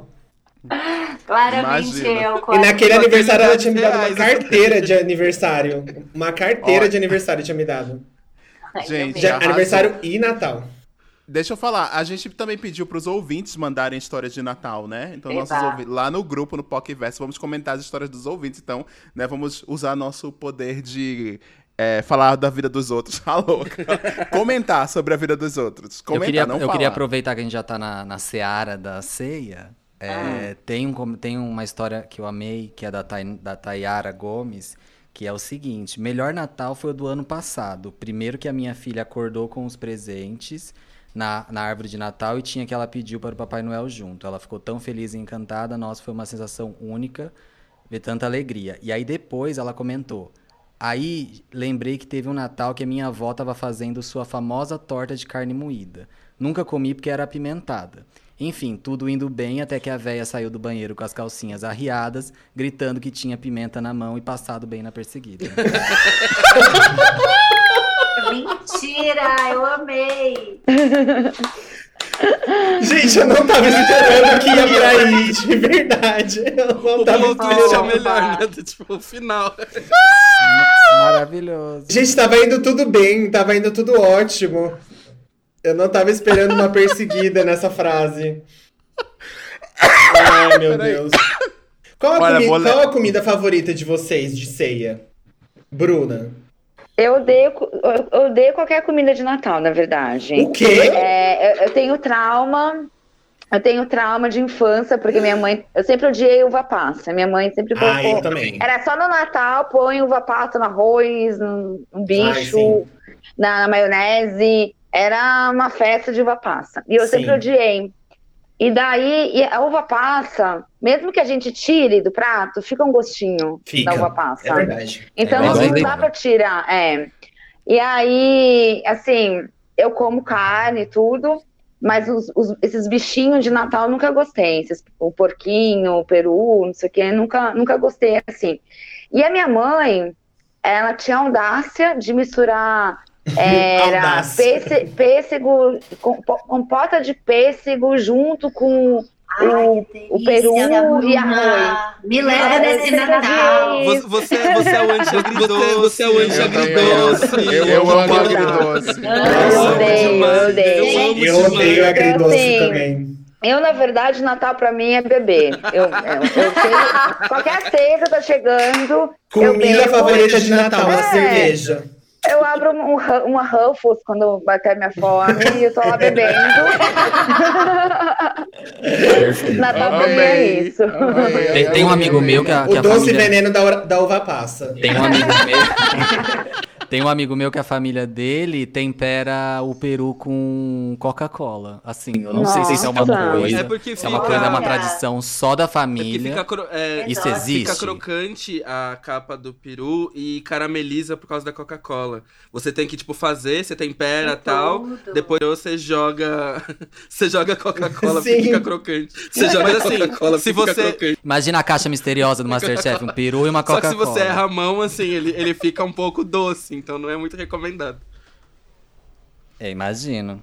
Deixa, é, eu tenho uma, tenho uma história aqui da outra. Vou continuar as histórias Não, aqui mas peraí, as comidas de Ah. cada um, Camila. Ah, é verdade. Eu desculpa. amo maionese, sou louca da maionese. Eu e amo. Eu vou, Vou mandar meu bolo de eu vou aniversário s- pra você. Manda esse, esse bolo pra mim. E eu vou super bem com uva passa. E eu, eu tive uma sogra, eu falo com ela até hoje. Ela foi a sogra antes do meu ex-marido. Eu namorei o filho dela, o Beto, dos 20 aos 24. Ela fazia lombo com abacaxi. Ela chama Malu. Vou mandar um beijo pra Malu. Eu amo, muito Cara, bom. até hoje eu encontro com ela, que ela mora aqui no bairro, e vira e mexe eu dou um jeito de comer o lombo com abacaxi da Malu, porque eu fiquei viciada, ela é, era uma delícia. Então, Nossa, eu amo demais. era a melhor, melhor comida de Natal, era da, da casa da Malu. Daquelas, né? Ninguém vai falar pra ver, né? Falando da ex-sogra. Ninguém vai Nem lembro o que tem pra ver. Então, Nossa, eu gosto de pavê do Natal e gosto de salpicão também. Salpicão é minha comida preferida. eu ia falar Natal. que assim, é, É. na minha família a gente instituiu a torta de limão como uma comida de Natal. Não é, mas ela agora é, há muitos anos, então sempre tem. É, eu faço por obrigação, assim, Torta a, a torta. Mas eu, eu ia falar que eu sou exatamente o oposto da Bruna. Pra mim, assim, o Natal pra mim é tudo que tiver agridoce é o meu rolê. Assim, farofa eu já coloco bacon, jogo uma uva passa no meio, salada de maionese com uma uva passa no meio. Nossa, eu não gosto. Eu- eu não- eu- eu- assim, às vezes eu tiro Às vezes Taca eu tiro a uva passa pra colocar uma maçã, pra ficar aquela coisa do não sei se é batata, não sei se é maçã. Que eu Ah. gosto dessa surpresa assim na boca também, que eu acho essencial. O arroz com uva passa. Essa surpresa. o, o arroz com uva passa que assim, eu tiro um pouco porque realmente pesa muito no gosto do arroz. E o arroz fica um pouco esquisito. Mas se você joga uva passa branca, dá bom também. Então, né, sou aí da- das opções. Arrasou. José. Eu amo a batatonese. Amo, amo. Aí, batatonese é tudo mesmo, realmente. E, e eu amo muito uma sobremesa que é instituída na minha família é a gelatina colorida. Nossa, Eu eu não consigo. Tudo. Eu tenho Ah, muito é preconceito com gelatina colorida. É a sobremesa. É, a- é a sobremesa mais furreba de fazer e a mais gostosa. E é perfeita. É perfeita, gente. Ela é. É linda. É linda. Fica, É fica, de- fica É linda. decorativa. Do É lado, uma obra de arte. uma obra de arte ali do lado da melancia. É, É, é, é uma- quase um Romero Brito. É um cubista, é cubista, é cubista. É, a minha, a, minha é o basiquinho. Eu amo Chester, eu amo um piruzinho. Pra mim é, tem cheirinho de Natal. Eu gosto da, eu gosto do negócio de ficar fazendo o quê? Um cheiro de peru o dia inteiro. Eu completando a frase, eu sabia É que aí. ia, eu sabia Eu Sabe amo. quando a frase ia tá acontecendo na sua cabeça e você sabe, no final vai dar. Mas o cheirinho de peru o dia inteiro no forno. Parabéns, Felipe. Eu Você conseguiu. Daí você sabe que. Porque assim, os meus natais eram natais assim. A minha mãe sempre que ficava fazendo a comida, e a minha mãe era ou era em casa ou era na casa da minha avó. E aí era minha mãe que preparava a comida e, levava pra, casa da minha avó. Então, assim, a minha mãe fazia comida, ela chegava, em- ela passava o dia inteiro feliz fazendo a comida e chegava em casa ficava brava, chegava no lugar ficava brava com todo mundo porque ela falava, só eu que faço as coisas. Aí ela era, o Natal era isso, era o dia inteiro felicidade, chegava na hora, todo mundo brigava, porque a minha mãe era a única que fazia as coisas e aí não tinha clima nenhum. Aí hoje em dia sou eu que fico assim, eu herdei isso dela. A, a única diferença é que eu não faço nada. Mas eu fico bravo por alguma coisa, é isso. A- a- Arrasada. É, eu vou ler então a história do mais uma história de ouvinte aqui, que é a da Gabriela. Gabriela Antero, que mandou lá no grupo, no POC, no POCverso. Você entra lá e E participa que do nosso grupo que é esse que eu não sei? Ah, é um grupo no Facebook que a gente ah, tem, é amiga. no Face, No tá. Face. Só, pra, só pra atualizar a tia aqui, que você sabe que eu sou antiga. A gente tem esse grupo, então tá lá. Depois a Camila entra. A gente convida a Camila pra botar lá também. Tá, to- todos os convidados do Pro- POC a gente tá colocando no grupo. É verdade. passado. Raquel também, hein, Raquel? É, isso aí. Pode entrar lá. É, eu, não, eu não tenho Se mais você tiver Face. Face. Certa ela. Você não Certa tem, ela. né? Não, Certa não ela. tenho. Certa Você tá você. certíssima, a gente ainda tem.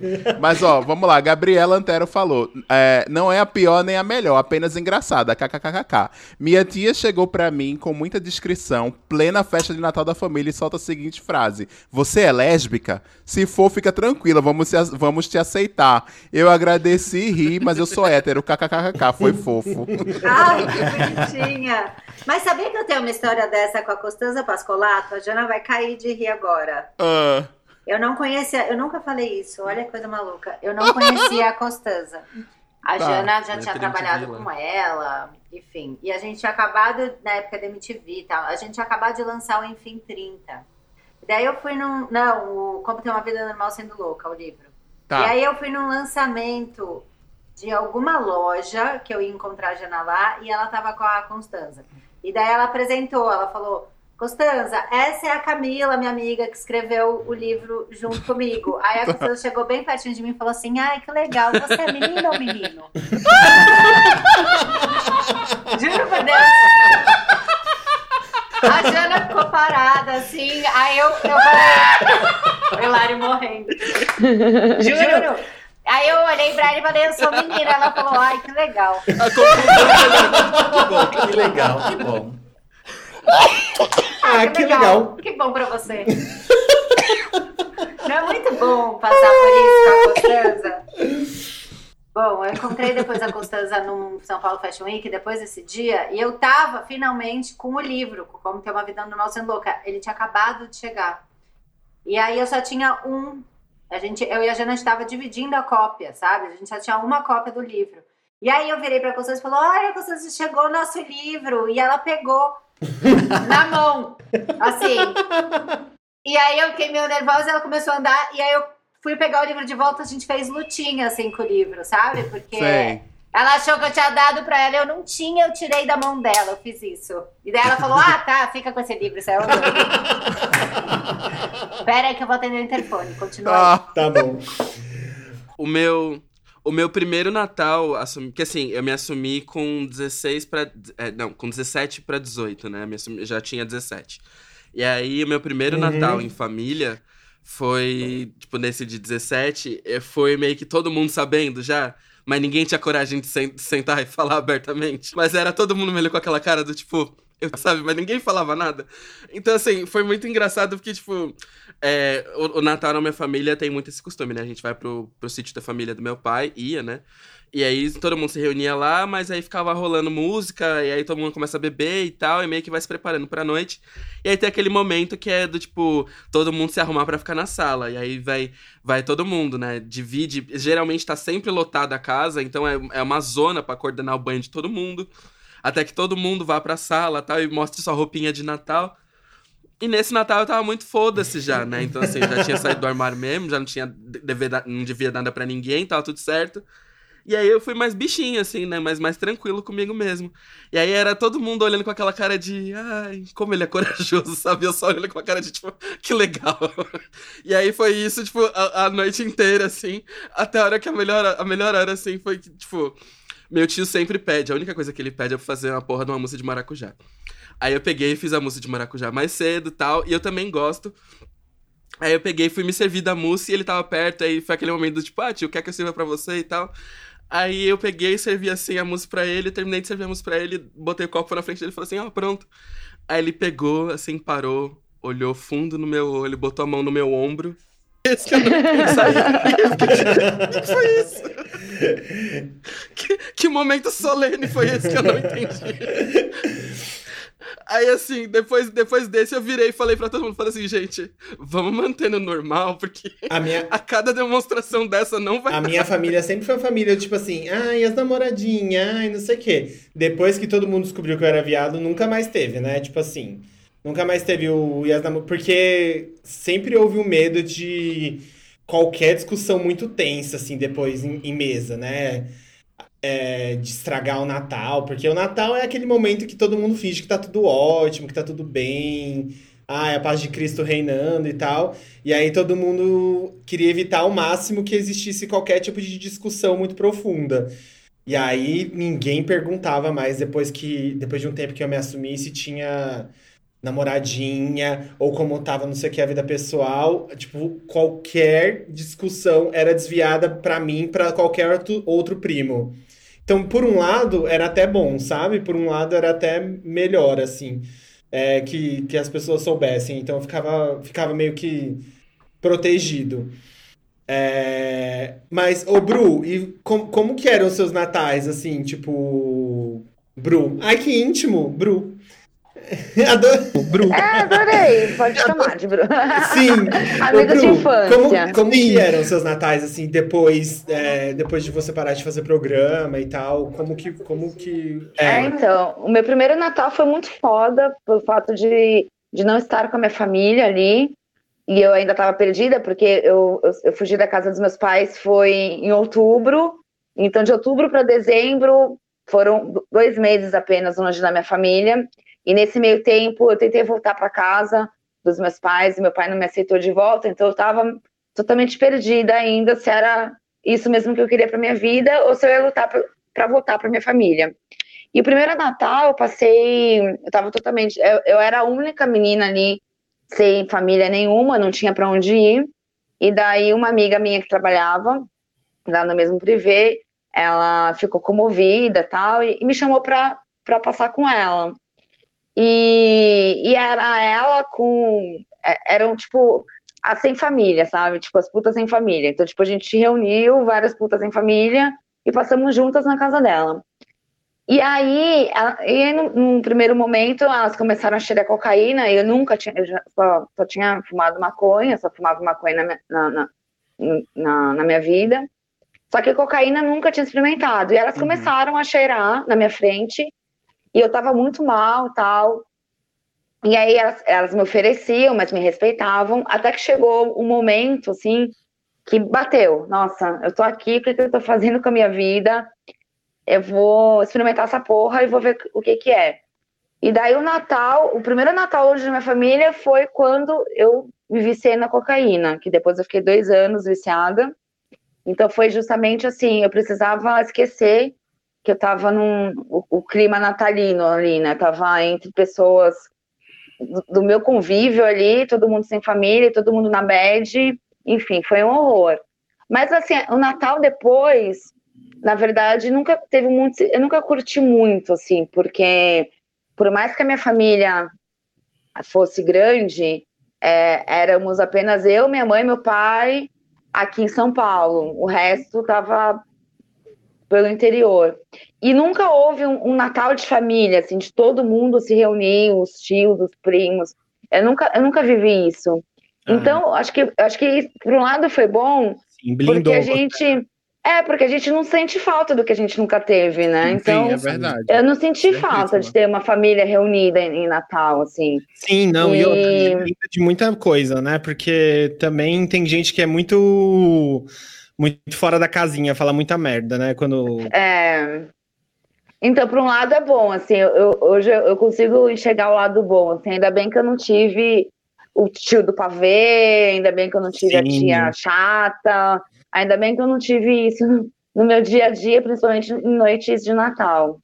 É, hoje em dia eu também te, eu tenho isso também de poder ter esco... Hoje eu não eu escolho não ter o Natal também, esse Natal cheio de gente, de passar o Natal com meu namorado, que é o José, e tipo com um amigo, eu não passo com família, porque é isso, né? Família, família é quem a gente escolhe, né? Ah, é. Total. É. Faz diferença total. É, gente, então, a gente a gente tá, tá, estamos com tempo também para a gente ir para o final. Então, tem mais histórias dos nossos ouvintes lá no nosso grupo Pocverso. Você entra em bit.ly barra Pocverso. Tudo minúsculo, tudo junto. Você entra, é, dá uma lida nesse post. Tem, tem várias histórias lá. Tem histórias tristes, histórias engraçadas, tem outras histórias. Vai lá se você quer ver outras histórias de ouvintes. É isso. Meninas, como a gente tem que ir para o final, então a gente vai para o nosso bate-bola, jogo rápido. Somos tá. as vamos fazer a Marília Gabriela aqui e aí a gente e aí a gente vai fazer as perguntas. Se você não precisa ser jogo rápido não, vocês podem responder. Mas é primeiro com a Bruna, depois comigo, é o Pode ser. Tempo? É melhor, não. né, Ah, é, é, ou pode ser também quem se, quem se sentir confortável de responder assim na hora. Se você, é. tiver uma, se você tiver uma resposta na hora, Bruna, você manda. Se você tiver uma Camila, você manda. Tá. Tá. Tá bom. Então vamos, vamos lá. Ver o que bom, então, sai. Posso começar, né? Pode. Todas preparadas? Vamos lá. Gente, se vocês tivessem um trio na parada LGBTQIAP+, quem subiria no trio de vocês? RuPaul. Ah, é o meu... A Pablo. Arrasou. Uh! Olha, fechamos esse trio, hein, Mica? Fechamos esse trio. tá. E quem vocês não levariam na parada de jeito nenhum? Eu, Bolsonaro, Bozo. Aí Ai, eu, arrasou. eu, o meu namorado, que ele é desanimado. Ele ia ficar falando, vamos embora. Vamos voltar pra casa. O Codré não ia comigo, não. tá fora. E se você pudesse ser um artista por um dia, quem você seria? Nossa. Isso, porque aí tem muita gente para escolher. É. Vai, top 3, vai, top 3. Mas pode estar vivo e morto? Vivo e morto. Ai, aí Qualquer abriu pessoa. mais, eu gosto. tá louca, né? empolgada, querendo escolher a melhor opção. Mas eu acho é. que eu ia querer ser meio, meio Agatha Christie para entender, sabe, essa, essa angústia de escrever daquele jeito, porque a minha escrita ela é muito bem humoradona né? Tudo muito na palhaçada, tudo que é drama eu transformo, né, em, em palhaçada e tal. Eu ia querer sentir qual é que é dessa angústia. Então acho que ela, basiquinha, eu sou apenas Agatha Christie. Ah, eu queria ser Beyoncé por um dia, acho que para viver um dia de diva e ser conhecida pelo mundo todo e saber dançar, e saber cantar, e saber ser gostosa. Eu ia querer ser Beyoncé um dia, por um dia. Como é ser a pessoa mais importante do mundo, né? Como é ser a pessoa Como é mais... que é carregar o mundo nas costas, costas, né? Eu fico é pensando nisso questão. também, Bruna, mas eu penso que vai É. ser um dia muito cansativo, né? Porque ou mulher Mas que seria só por um trabalha. dia, seria por um dia só.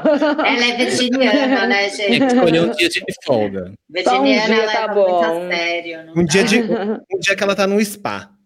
É. Imagina o dia do homecoming, escolher pra ser ela no dia do homecoming, só pra dançar. Qual momento histórico da cultura pop você gostaria de ter vivido? Algum tipo momento assim, sei lá. Ai, eu sei. Aquele beijo da Madonna com a Britney Spears, com a Christina Aguilera, eu queria estar lá naquele meio. Ter a segunda pessoa que a gente grava essa semana que diz esse Jura? beijo. É, não, a, esse a, beijo Jupe, é o a Jupe falou a mesma coisa. a Jupe do bairro falou a Olha, mesma eu e coisa. Jupe, que tudo. É. Você, Nossa, Bruna. eu- nossa, não. Aí Pode- vocês me pegaram. Pode ser tipo qualquer Caraca. festival que rolou, tipo Rock in Rio de 1900 e alguma coisa, um show muito marcante no Brasil. É, Rock in Rio eu sempre tive vontade, nunca fui, não, assim, pra nenhum. É, eu queria muito. Deixa eu ver. Caraca, meu. Nossa, vocês me pegaram agora. É, POC de cultura é, é Olha, Gabriela que É cultura pura. é. Agora vocês me pegaram. você, você curte que tipo de música, Bru?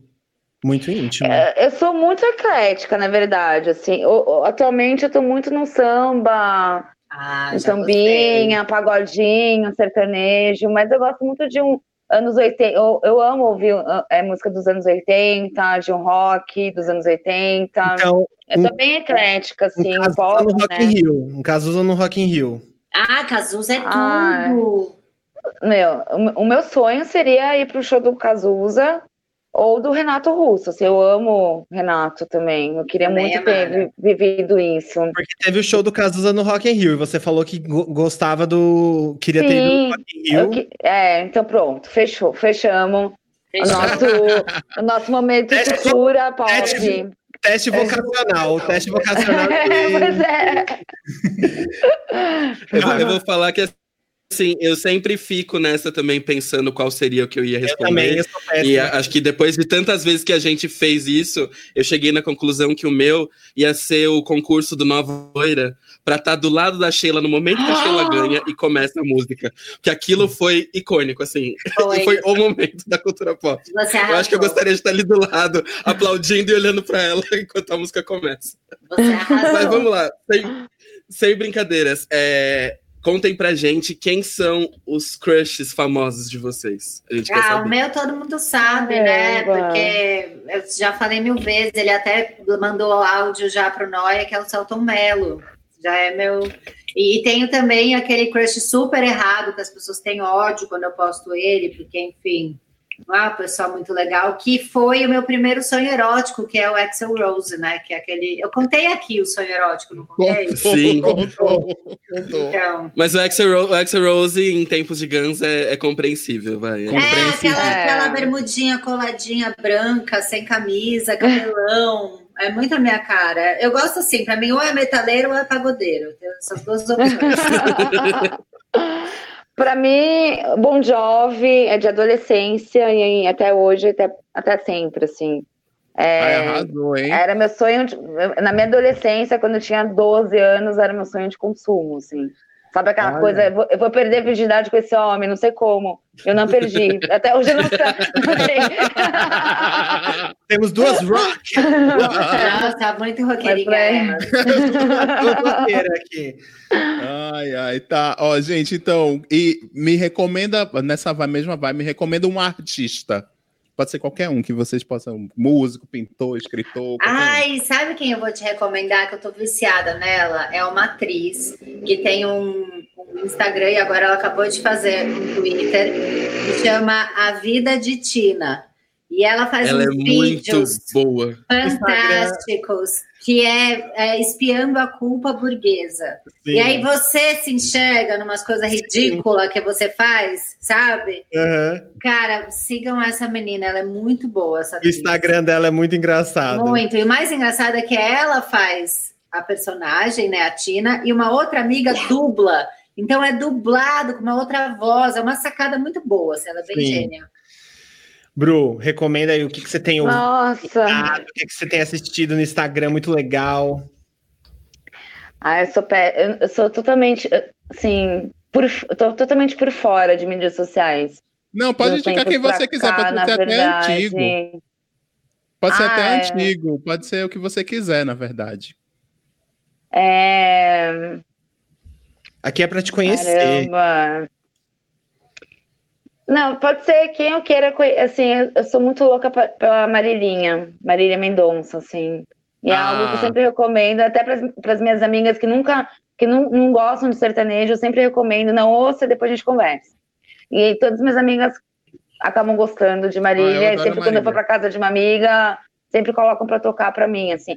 Mas, tipo, de, de mídia social, assim, realmente eu não a, a minha presença nas mídias soci- sociais é, é somente para eu marcar a presença, eu mesma ali. Eu não sou muito de acompanhar, não, tá as bom, mídias sociais. tá bom. Desculpa decepcionar vocês, eu sou to- totalmente por fora da. Imagina.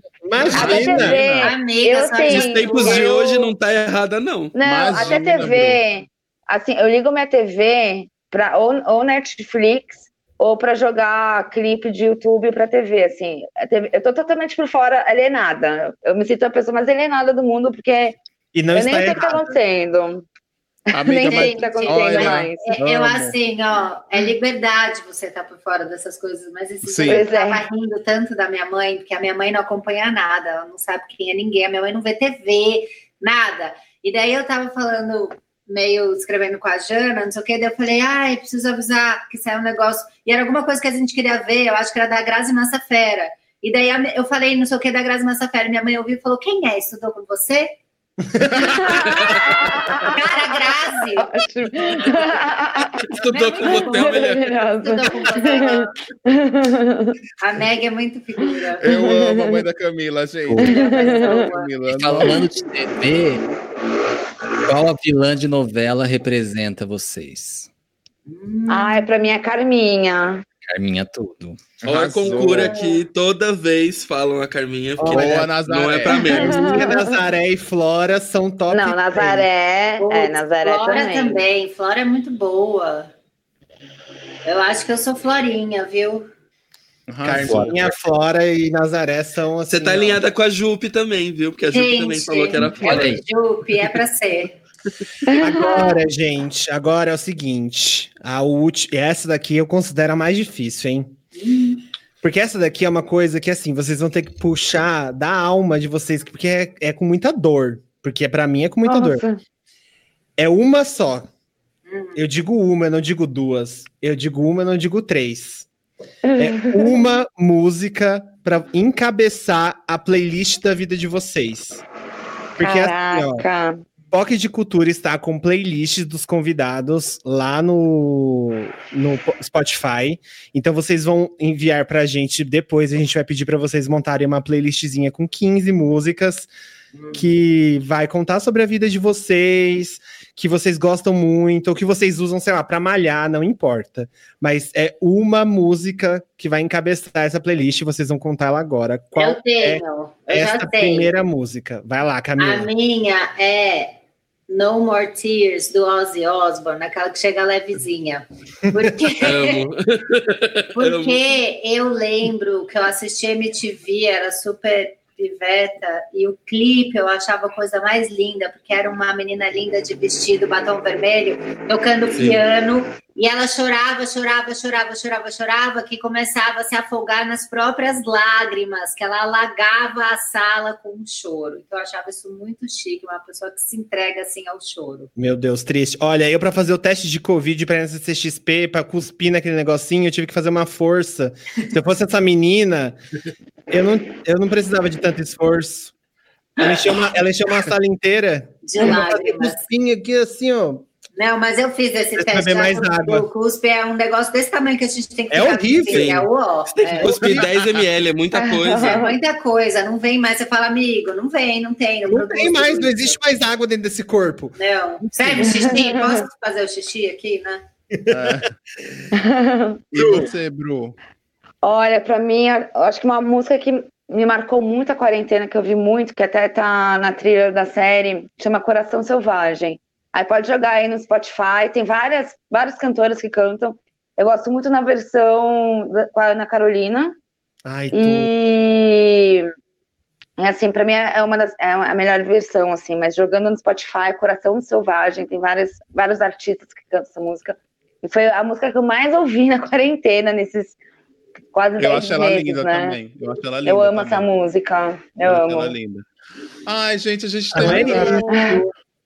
Ai, que feliz. Ai, foi feliz. tudo. Eu amei. Obrigada, gente. Gente, Muito obrigado. Episódio perfeito. Esse episódio foi perfeito. Obrigado por Eu amei. participarem. Obrigado por, fazer, é, por fazerem parte da ceia, das poquezinhas que ouviram esse, esse episódio. Beijos, Eu que Pop. agradeço. Minha bateria tá. A bateria dela acabou. Acabou. Gente, mas foi na pinta. Meu Deus do céu! Essa mulher sabe até sair do lugar. A vai? bateria da Bruna Surfistinha acabou no momento que acabou o episódio, Poquezinhas e Poquezonas. Nossa, Mas olha. assim, aposto que ela deixou um beijo pra todos vocês. Continuamos aqui com Camila. Camila, muito obrigado por Obrigada a vocês. participar. Ano que vem eu quero voltar, né? Por favor, com Por favor. supla. Exato. Olha, olha o peso, olha a pressão. Por favor. Não, é. Com Você, você tá responsável pelo aniversário do Fio ano que vem. Não, sinceramente, vai ser. Amo. É, é uma obrigação do POC de Cultura. Você vai ser o hostess do aniversário. É, Tá, eu vou gente- tentar acabar isso aí com esse meu amigo, com a mãe dele. Eu tam- Ou Camila Verso, tá todo, tá todo convidado também. Codré, Meg, Arthur, Caíto, Patolina, todo mundo pode vir, Olha, né? eu tenho. Eu o sou Camila Verso é incrível Eu também, sou do amo. time, eu sou do time de seguidores da Camila que é, aumentam os, os números de stories quando o André, o, o Arthur Arthur. aparece. O Ator, sim. É Quando o assim, Arthur gente. aparece. Eu E eu o sempre res- Arthur, E eu sempre respondo. Eu falo, meu Deus, que lindo, ai, que fofo, ai, não sei o quê, ai, não, não, não. É assim, eu, porque o Arthur é a coisa mais fofa que existe, ponto. É, todo o carisma Perfeito. do Brasil nas Todo o costas. carisma do Brasil nas costas. Mas é isso, amiga. Muito obrigado, Obrigado. tá? Obrigada, amiga. gente. Beijo. Obrigado. Beijo. Feliz Natal. Feliz Natal. Feliz Natal. Obrigado demais.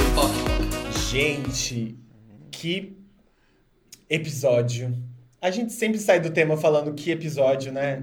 Porque a gente sempre tem episódios muito bons. Aquele repórter do- da Folha tinha razão, né? Todo, todos os episódios Tinha. são especiais. tinha razão. Todos os episódios. Ah, Ah, we, we talk in English here for, for the start. Não, mas é porque a gente realmente tá entregando, assim, ó, cada, vez, cada semana, é, episódios melhores, um, me- um melhor que o outro. Então, assim. É, aquela história, né? Os episódios do POC não são todos iguais, é um melhor que o outro. Então, É Exatamente. sobre isso. Balada. É sobre isso. Eu tô balada, muito tá bom, orgulhoso. muito aqui, modesta. muito orgulhoso aqui do nosso. Nosso final de ano, os, os finais de ano do Pocket de Cultura estão assim, ó, cada vez se superando. Ano passado a gente teve um final de ano, ó, lotadaço, su, supimpa. Supimpa. Ano que vem a gente vai ter que trazer uma galera Pra assim, arrebentar de- a boca do balão. Pra arrebentar Esse a boca do balão. Esse ano só faltou o publi, né? Poxa, Converse, cadê vocês de novo, Poxa, né? Converse. Mas esse ano, pelo menos, a gente tem o Spotify. É, exatamente. A gente tem nossa madrinha. Ó, ano que vem a gente já tem que começar a pensar na. A gente tem que começar a agendar as pessoas agora, porque eu quero gente só, tipo. Quero, eu quero gente internacional aqui no Pocket de Cultura, entendeu? Além da Camila Frender, que já é. Já, é tá combinado, internacional, né? E o Tá. Supla. Tá É, bom. agora, quem. Qual, o que, que vai acontecer agora? Agora a gente vai ter o quê? agora o é o local de lendário. fala, porque Local de Local de se fala. você não Fala. sabe, dia 23 de dezembro, disputando ali o aniversário de Jesus, Felipe também faz aniversário.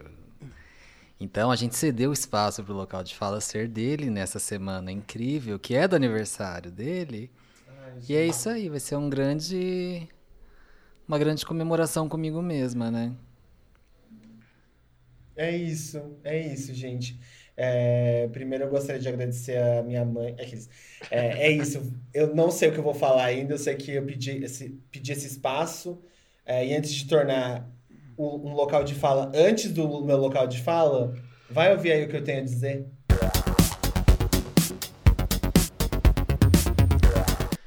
Olá, olá, queridas, queridos e querides deste lindo verso, Pox do meu coração. Como vocês estão? Estou começando aqui mais um local de fala. Hoje, mais do que nunca, meu local de fala. Porque hoje, se você está ouvindo hoje, dia 23 de dezembro de 2020, é o meu aniversário. Então pode vir aqui, ó, dar um pause aí no POC, ir me dar biscoito lá nas redes sociais. É... Porque eu estou completando 29 aninhos. Agora, se você não está ouvindo hoje, dia 23 de dezembro de 2020, pode pausar e me dar biscoito mesmo, do mesmo jeito. Não com parabéns, porque vai ficar um pouco estranho, se for tipo um 7 de agosto.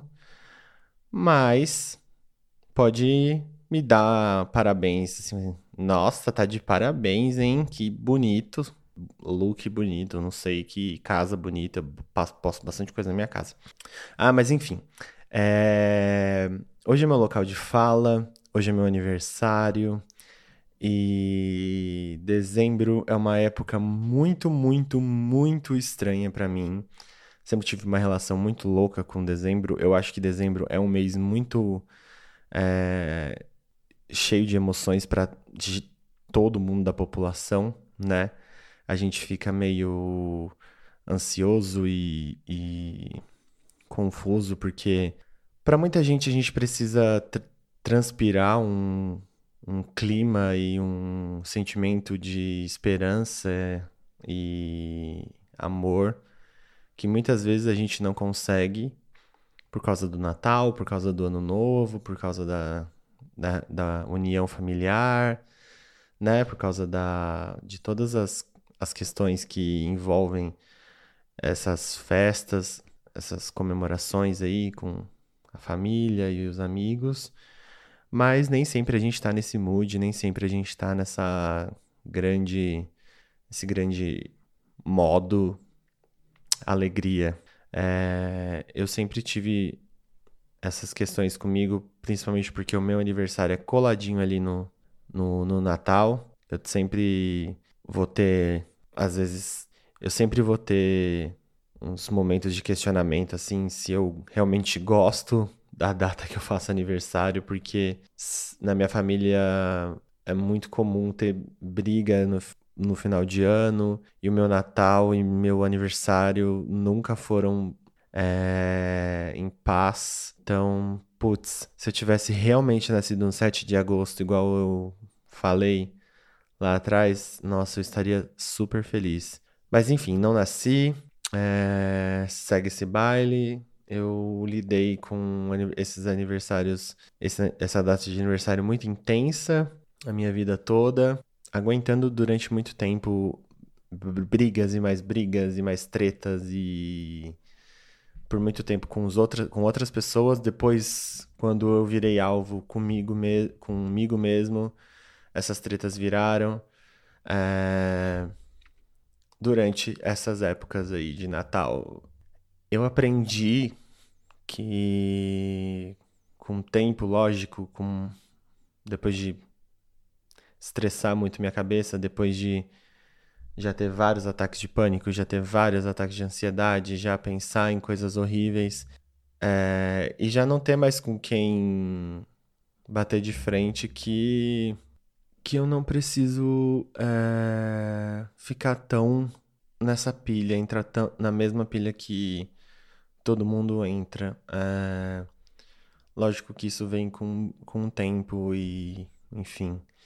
É, eu queria muito sempre estar na, na mesma vibe que todo mundo, mas eu precisei começar a tratar dezembro e é, essa época do ano como uma época normal para eu conseguir passar por ela sem me ferir tanto, porque eu sempre me decepcionava no final quando é, a, eu via que o meu Natal não ia ser aquele, aquela cena de uma família feliz é, em volta de uma mesa, cheia de gente solícita e amorosa, e cheia de gente querendo a paz e o amor é, com todas as outras, e disposta a abrir um espaço de diálogo e um espaço de carinho pelo bem do outro, sabe? É, lógico que na minha família tem pessoas assim, e lógico que eu tenho certeza que é, a intenção nunca foi magoar e machucar, mas de boas intenções a gente sabe quais são os lugares que estão cheios, né?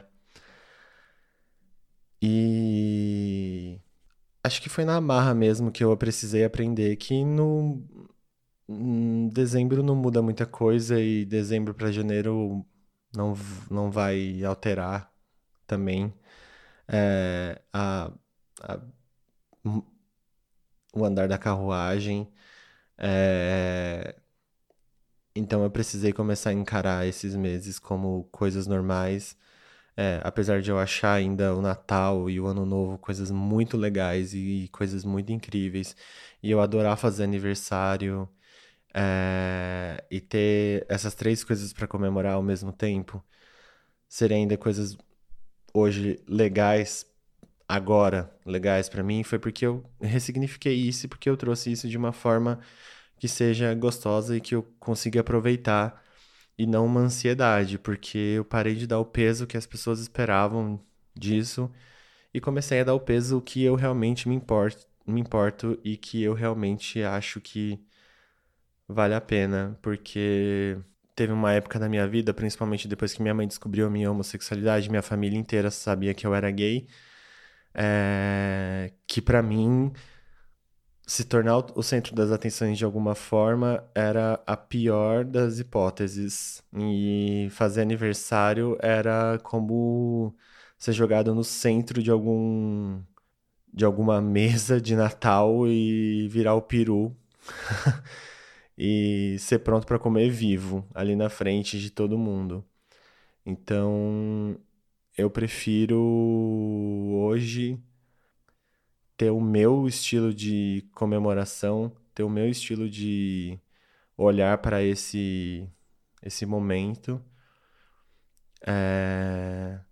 Infelizmente não pude ter essa magia do Natal e do Ano Novo e do meu aniversário essa festa tão linda e mágica como eu sempre sonhei, como eu sempre vi nas, nas festas e nos filmes.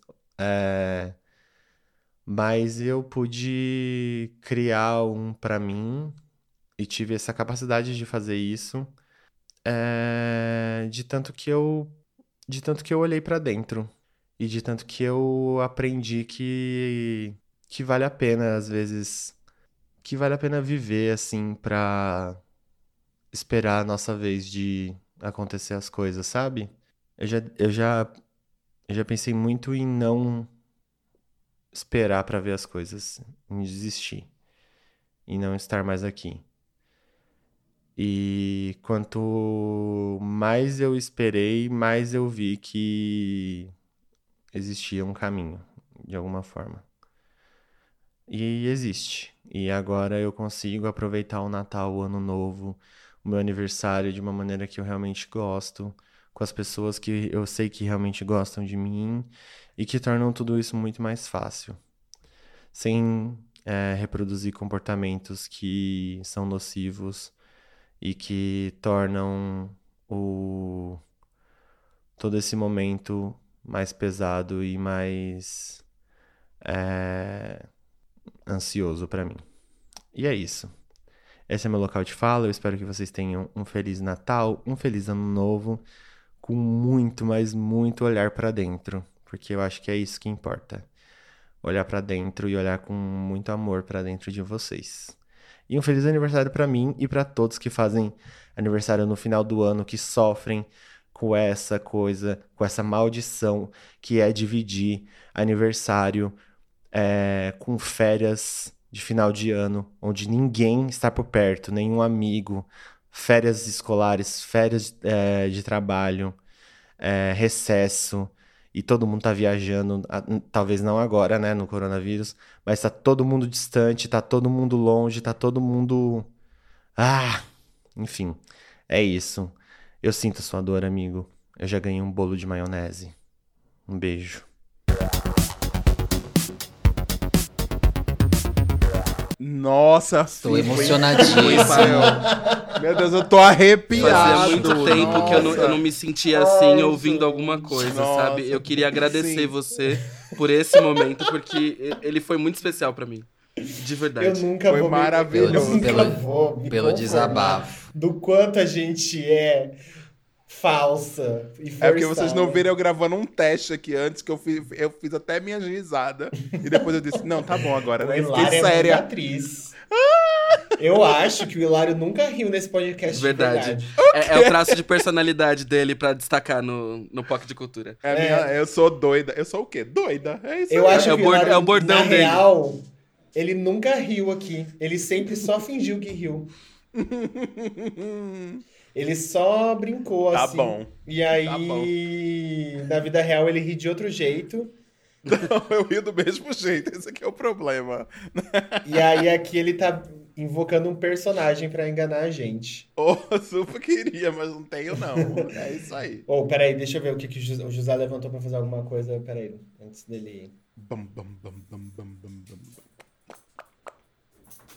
Corta essa parte aqui, tá, Fernando? Yes. Uh. O que aconteceu? Acabou a bateria? Ah, tá.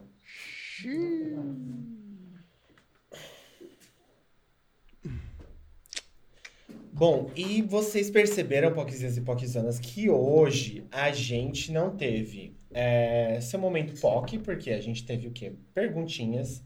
É, perguntinhas não, né? A gente teve histórias é, que vocês mandaram de Natal aí no meio do episódio.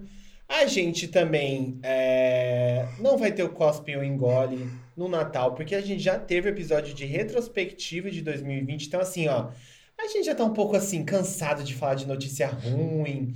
E, ai, né, já estamos naquele mood assim.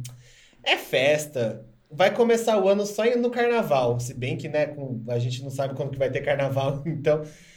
Então, assim, é, hoje o episódio ele tá só good vibes. Então a gente tá, a, a gente vai aqui te indicar, te falar coisas pra você fazer e assistir. É, é um dica das POCs de Natal. É, para você deixar aí na sala rolando é, durante a ceia, enquanto tá rolando, sei lá, se você tiver o, o poder do controle remoto na sua mão, ou se você quiser assistir no seu celular, ouvir no seu celular, além do POC de Cultura, claro. É... é isso. Quem quer começar a dar uma diquinha aí de Natal, algum filminho bem romântico? Eu- O especial da Mariah Carey, que eu acho, ó. Eu ia, eu ia falar um clássico que, né, nunca sai de moda durante Natal, que é assistir Esqueceram de Mim. Um, Ai, dois e três, que sim. são uma delícia de assistir. É, para mim, assim, é o único filme que tem realmente um gosto de Natal legal. É, eu gosto também de assistir Mean Girls no Natal, por causa da cena do, do Jingle Bell Rock também, que, é, que é- é sensacional.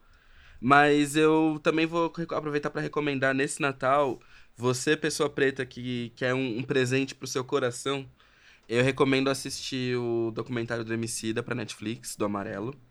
Porque é muito, muito, muito rico e muito cheio de referências e muito importante. Então acho que essas três aí são boas dicas pra você deixar ali rolando enquanto o dia de Natal acontece.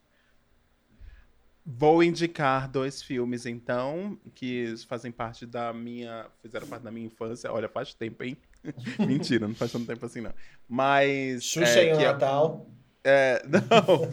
É, um, é, o primeiro é um conto de Natal do Mickey e os Fantasmas de Scrooge, que é os Fantasmas de Scrooge, né? Que é aquele fanta o fantasma do Natal presente, passado e futuro, e é com o Mickey, né? Em inglês é Mickey's Christmas Carol.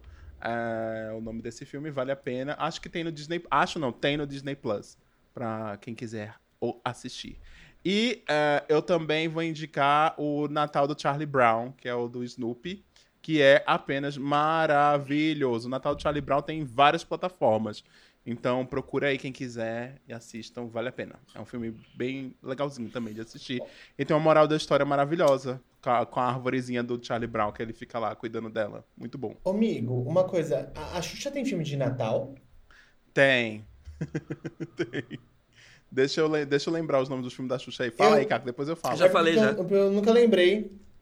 Eu, Ah, não, eu não tá, lembrei, eu- José, eu, né? não lembrei. Eu que eu quero assistir algum filme da Xuxa de Natal.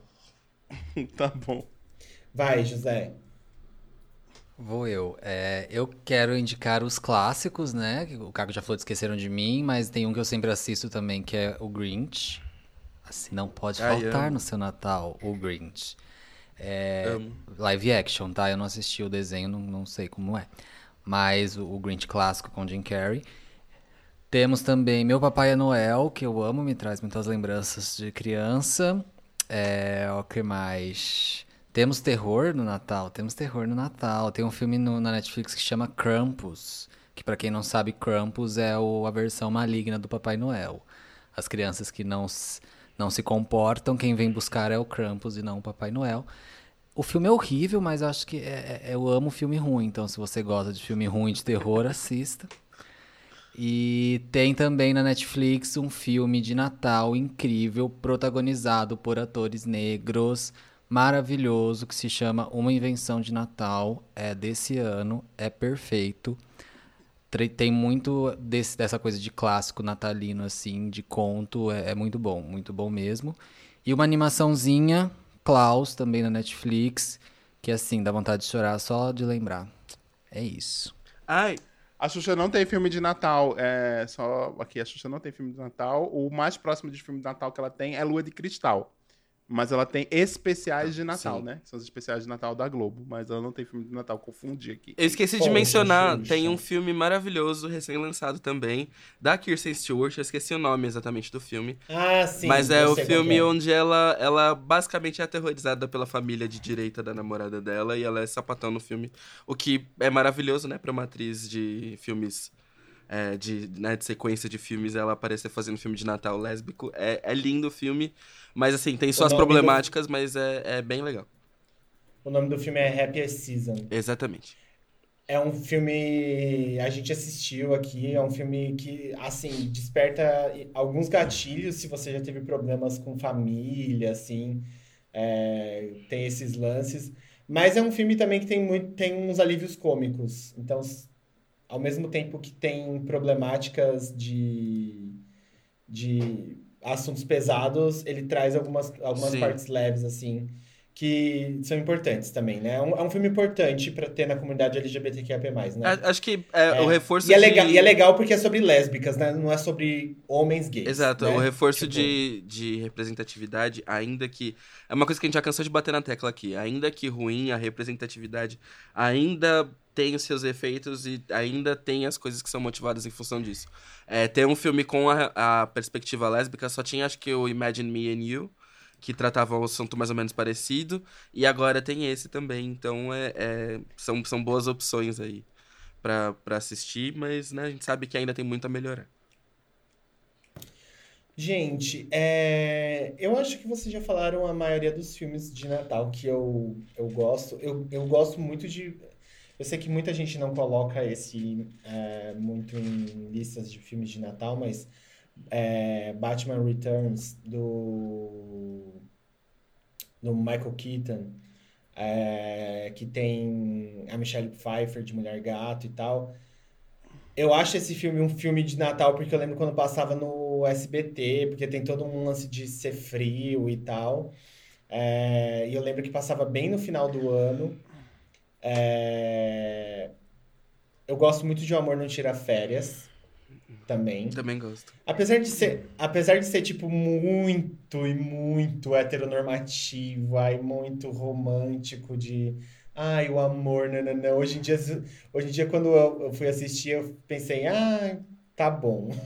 É, e, e- Vamos e e o casal bonito e o supostamente casal fora do padrão, sabe? Ah, tomar no É, cu. é, supostamente, né? Tipo assim, a, a, a filha do Titanic, feia, é, né? né? Ai, meu E até o Deus. Jack Black também, que Jack Black fa Até o Jack fazia. Black é, é, tipo, bom, É, Tem, tem o especial de Natal da Mariah Carey, que saiu recentemente, que é assim, Mariah, Ma- Mariah Carey, que é, querendo ou não, a rainha do Natal, né? É, A única, a única cantora que tem 13 terceiro, né? Sim. Décimo quarto, até se duvidar. Décimo quarto. Décimo quarto, décimo quinto, enfim, até o meio do ano ela consegue. Se manter ali, né? Um 30 dias. Todo ano é a mesma Todo coisa. 30 dias ano. em Mariah Carey em primeiro lugar. E esse ano ela tá no primeiro e no segundo, né? Por causa de Oh Santa. Sim. E é, esse ano, por causa de All Centered, by, é, ela levou a Ariana Grande e a. Eu ia falar Grande. Jennifer E a Hudson. Jennifer Hudson. É, Ah, eu achei super legal. Eu super gosto dessas coisas bregas de Natal. Acho, acho tudo, gente. Não vou negar. É, Não vou negar que você é meu doce mel. É, e teve também o especial de Natal de, das drags de RuPaul. Que foi. Como que é o nome mesmo, José? Chama a Drag Queen Christmas. Sim, que teve, não teve muitas apresentações muito legais, mas assim, e você foi da gringa, mas teve é, Shea Coulee, teve Sasha Velour, as apresentações da Shea Coulee são ótimas, a da Sasha é incrível, é, então acho que vale a pena. A Shea Coulee foi de Grinch, é, José indicou Grinch, eu ia falar de Grinch porque eu acho Grinch um filme maravilhoso. É um dos que tem as lições de morais mais legais. Então é isso, eu acho que são esses as, as indicações que eu tenho também. Não sei se tem mais nada aí. E ouça podcasts no seu Natal, no final de ano. É, dá play aí nas POCs, dá play aí no, no seu Spotify. Coloca na ceia, assim, a avó tá lá comendo Sim. peru, essa era dar um play. Pode ser num episódio bem leve nosso, assim, sabe? Sei Sim. lá, dates ruins. né? ou ou o do- dos aplicativos lá, a vida nos apps de Nossa, pe- de pegação. É, Algum episódio daí é de maravilhoso, ser sexo, super leve. Esse daí que o Ah. Hilário conta que ele ficou seis horas num filme de seis horas. Eu Ah, nunca vou é esse mesmo. num filme de seis horas, gente. Um filme de seis horas. Foi péssimo e não teve nem beijinho no final. Mentira, teve beijinho, mas não teve as outras coisas, né? Só teve beijinho, foi péssimo. E é isso, então. Acho que chegamos no final, né?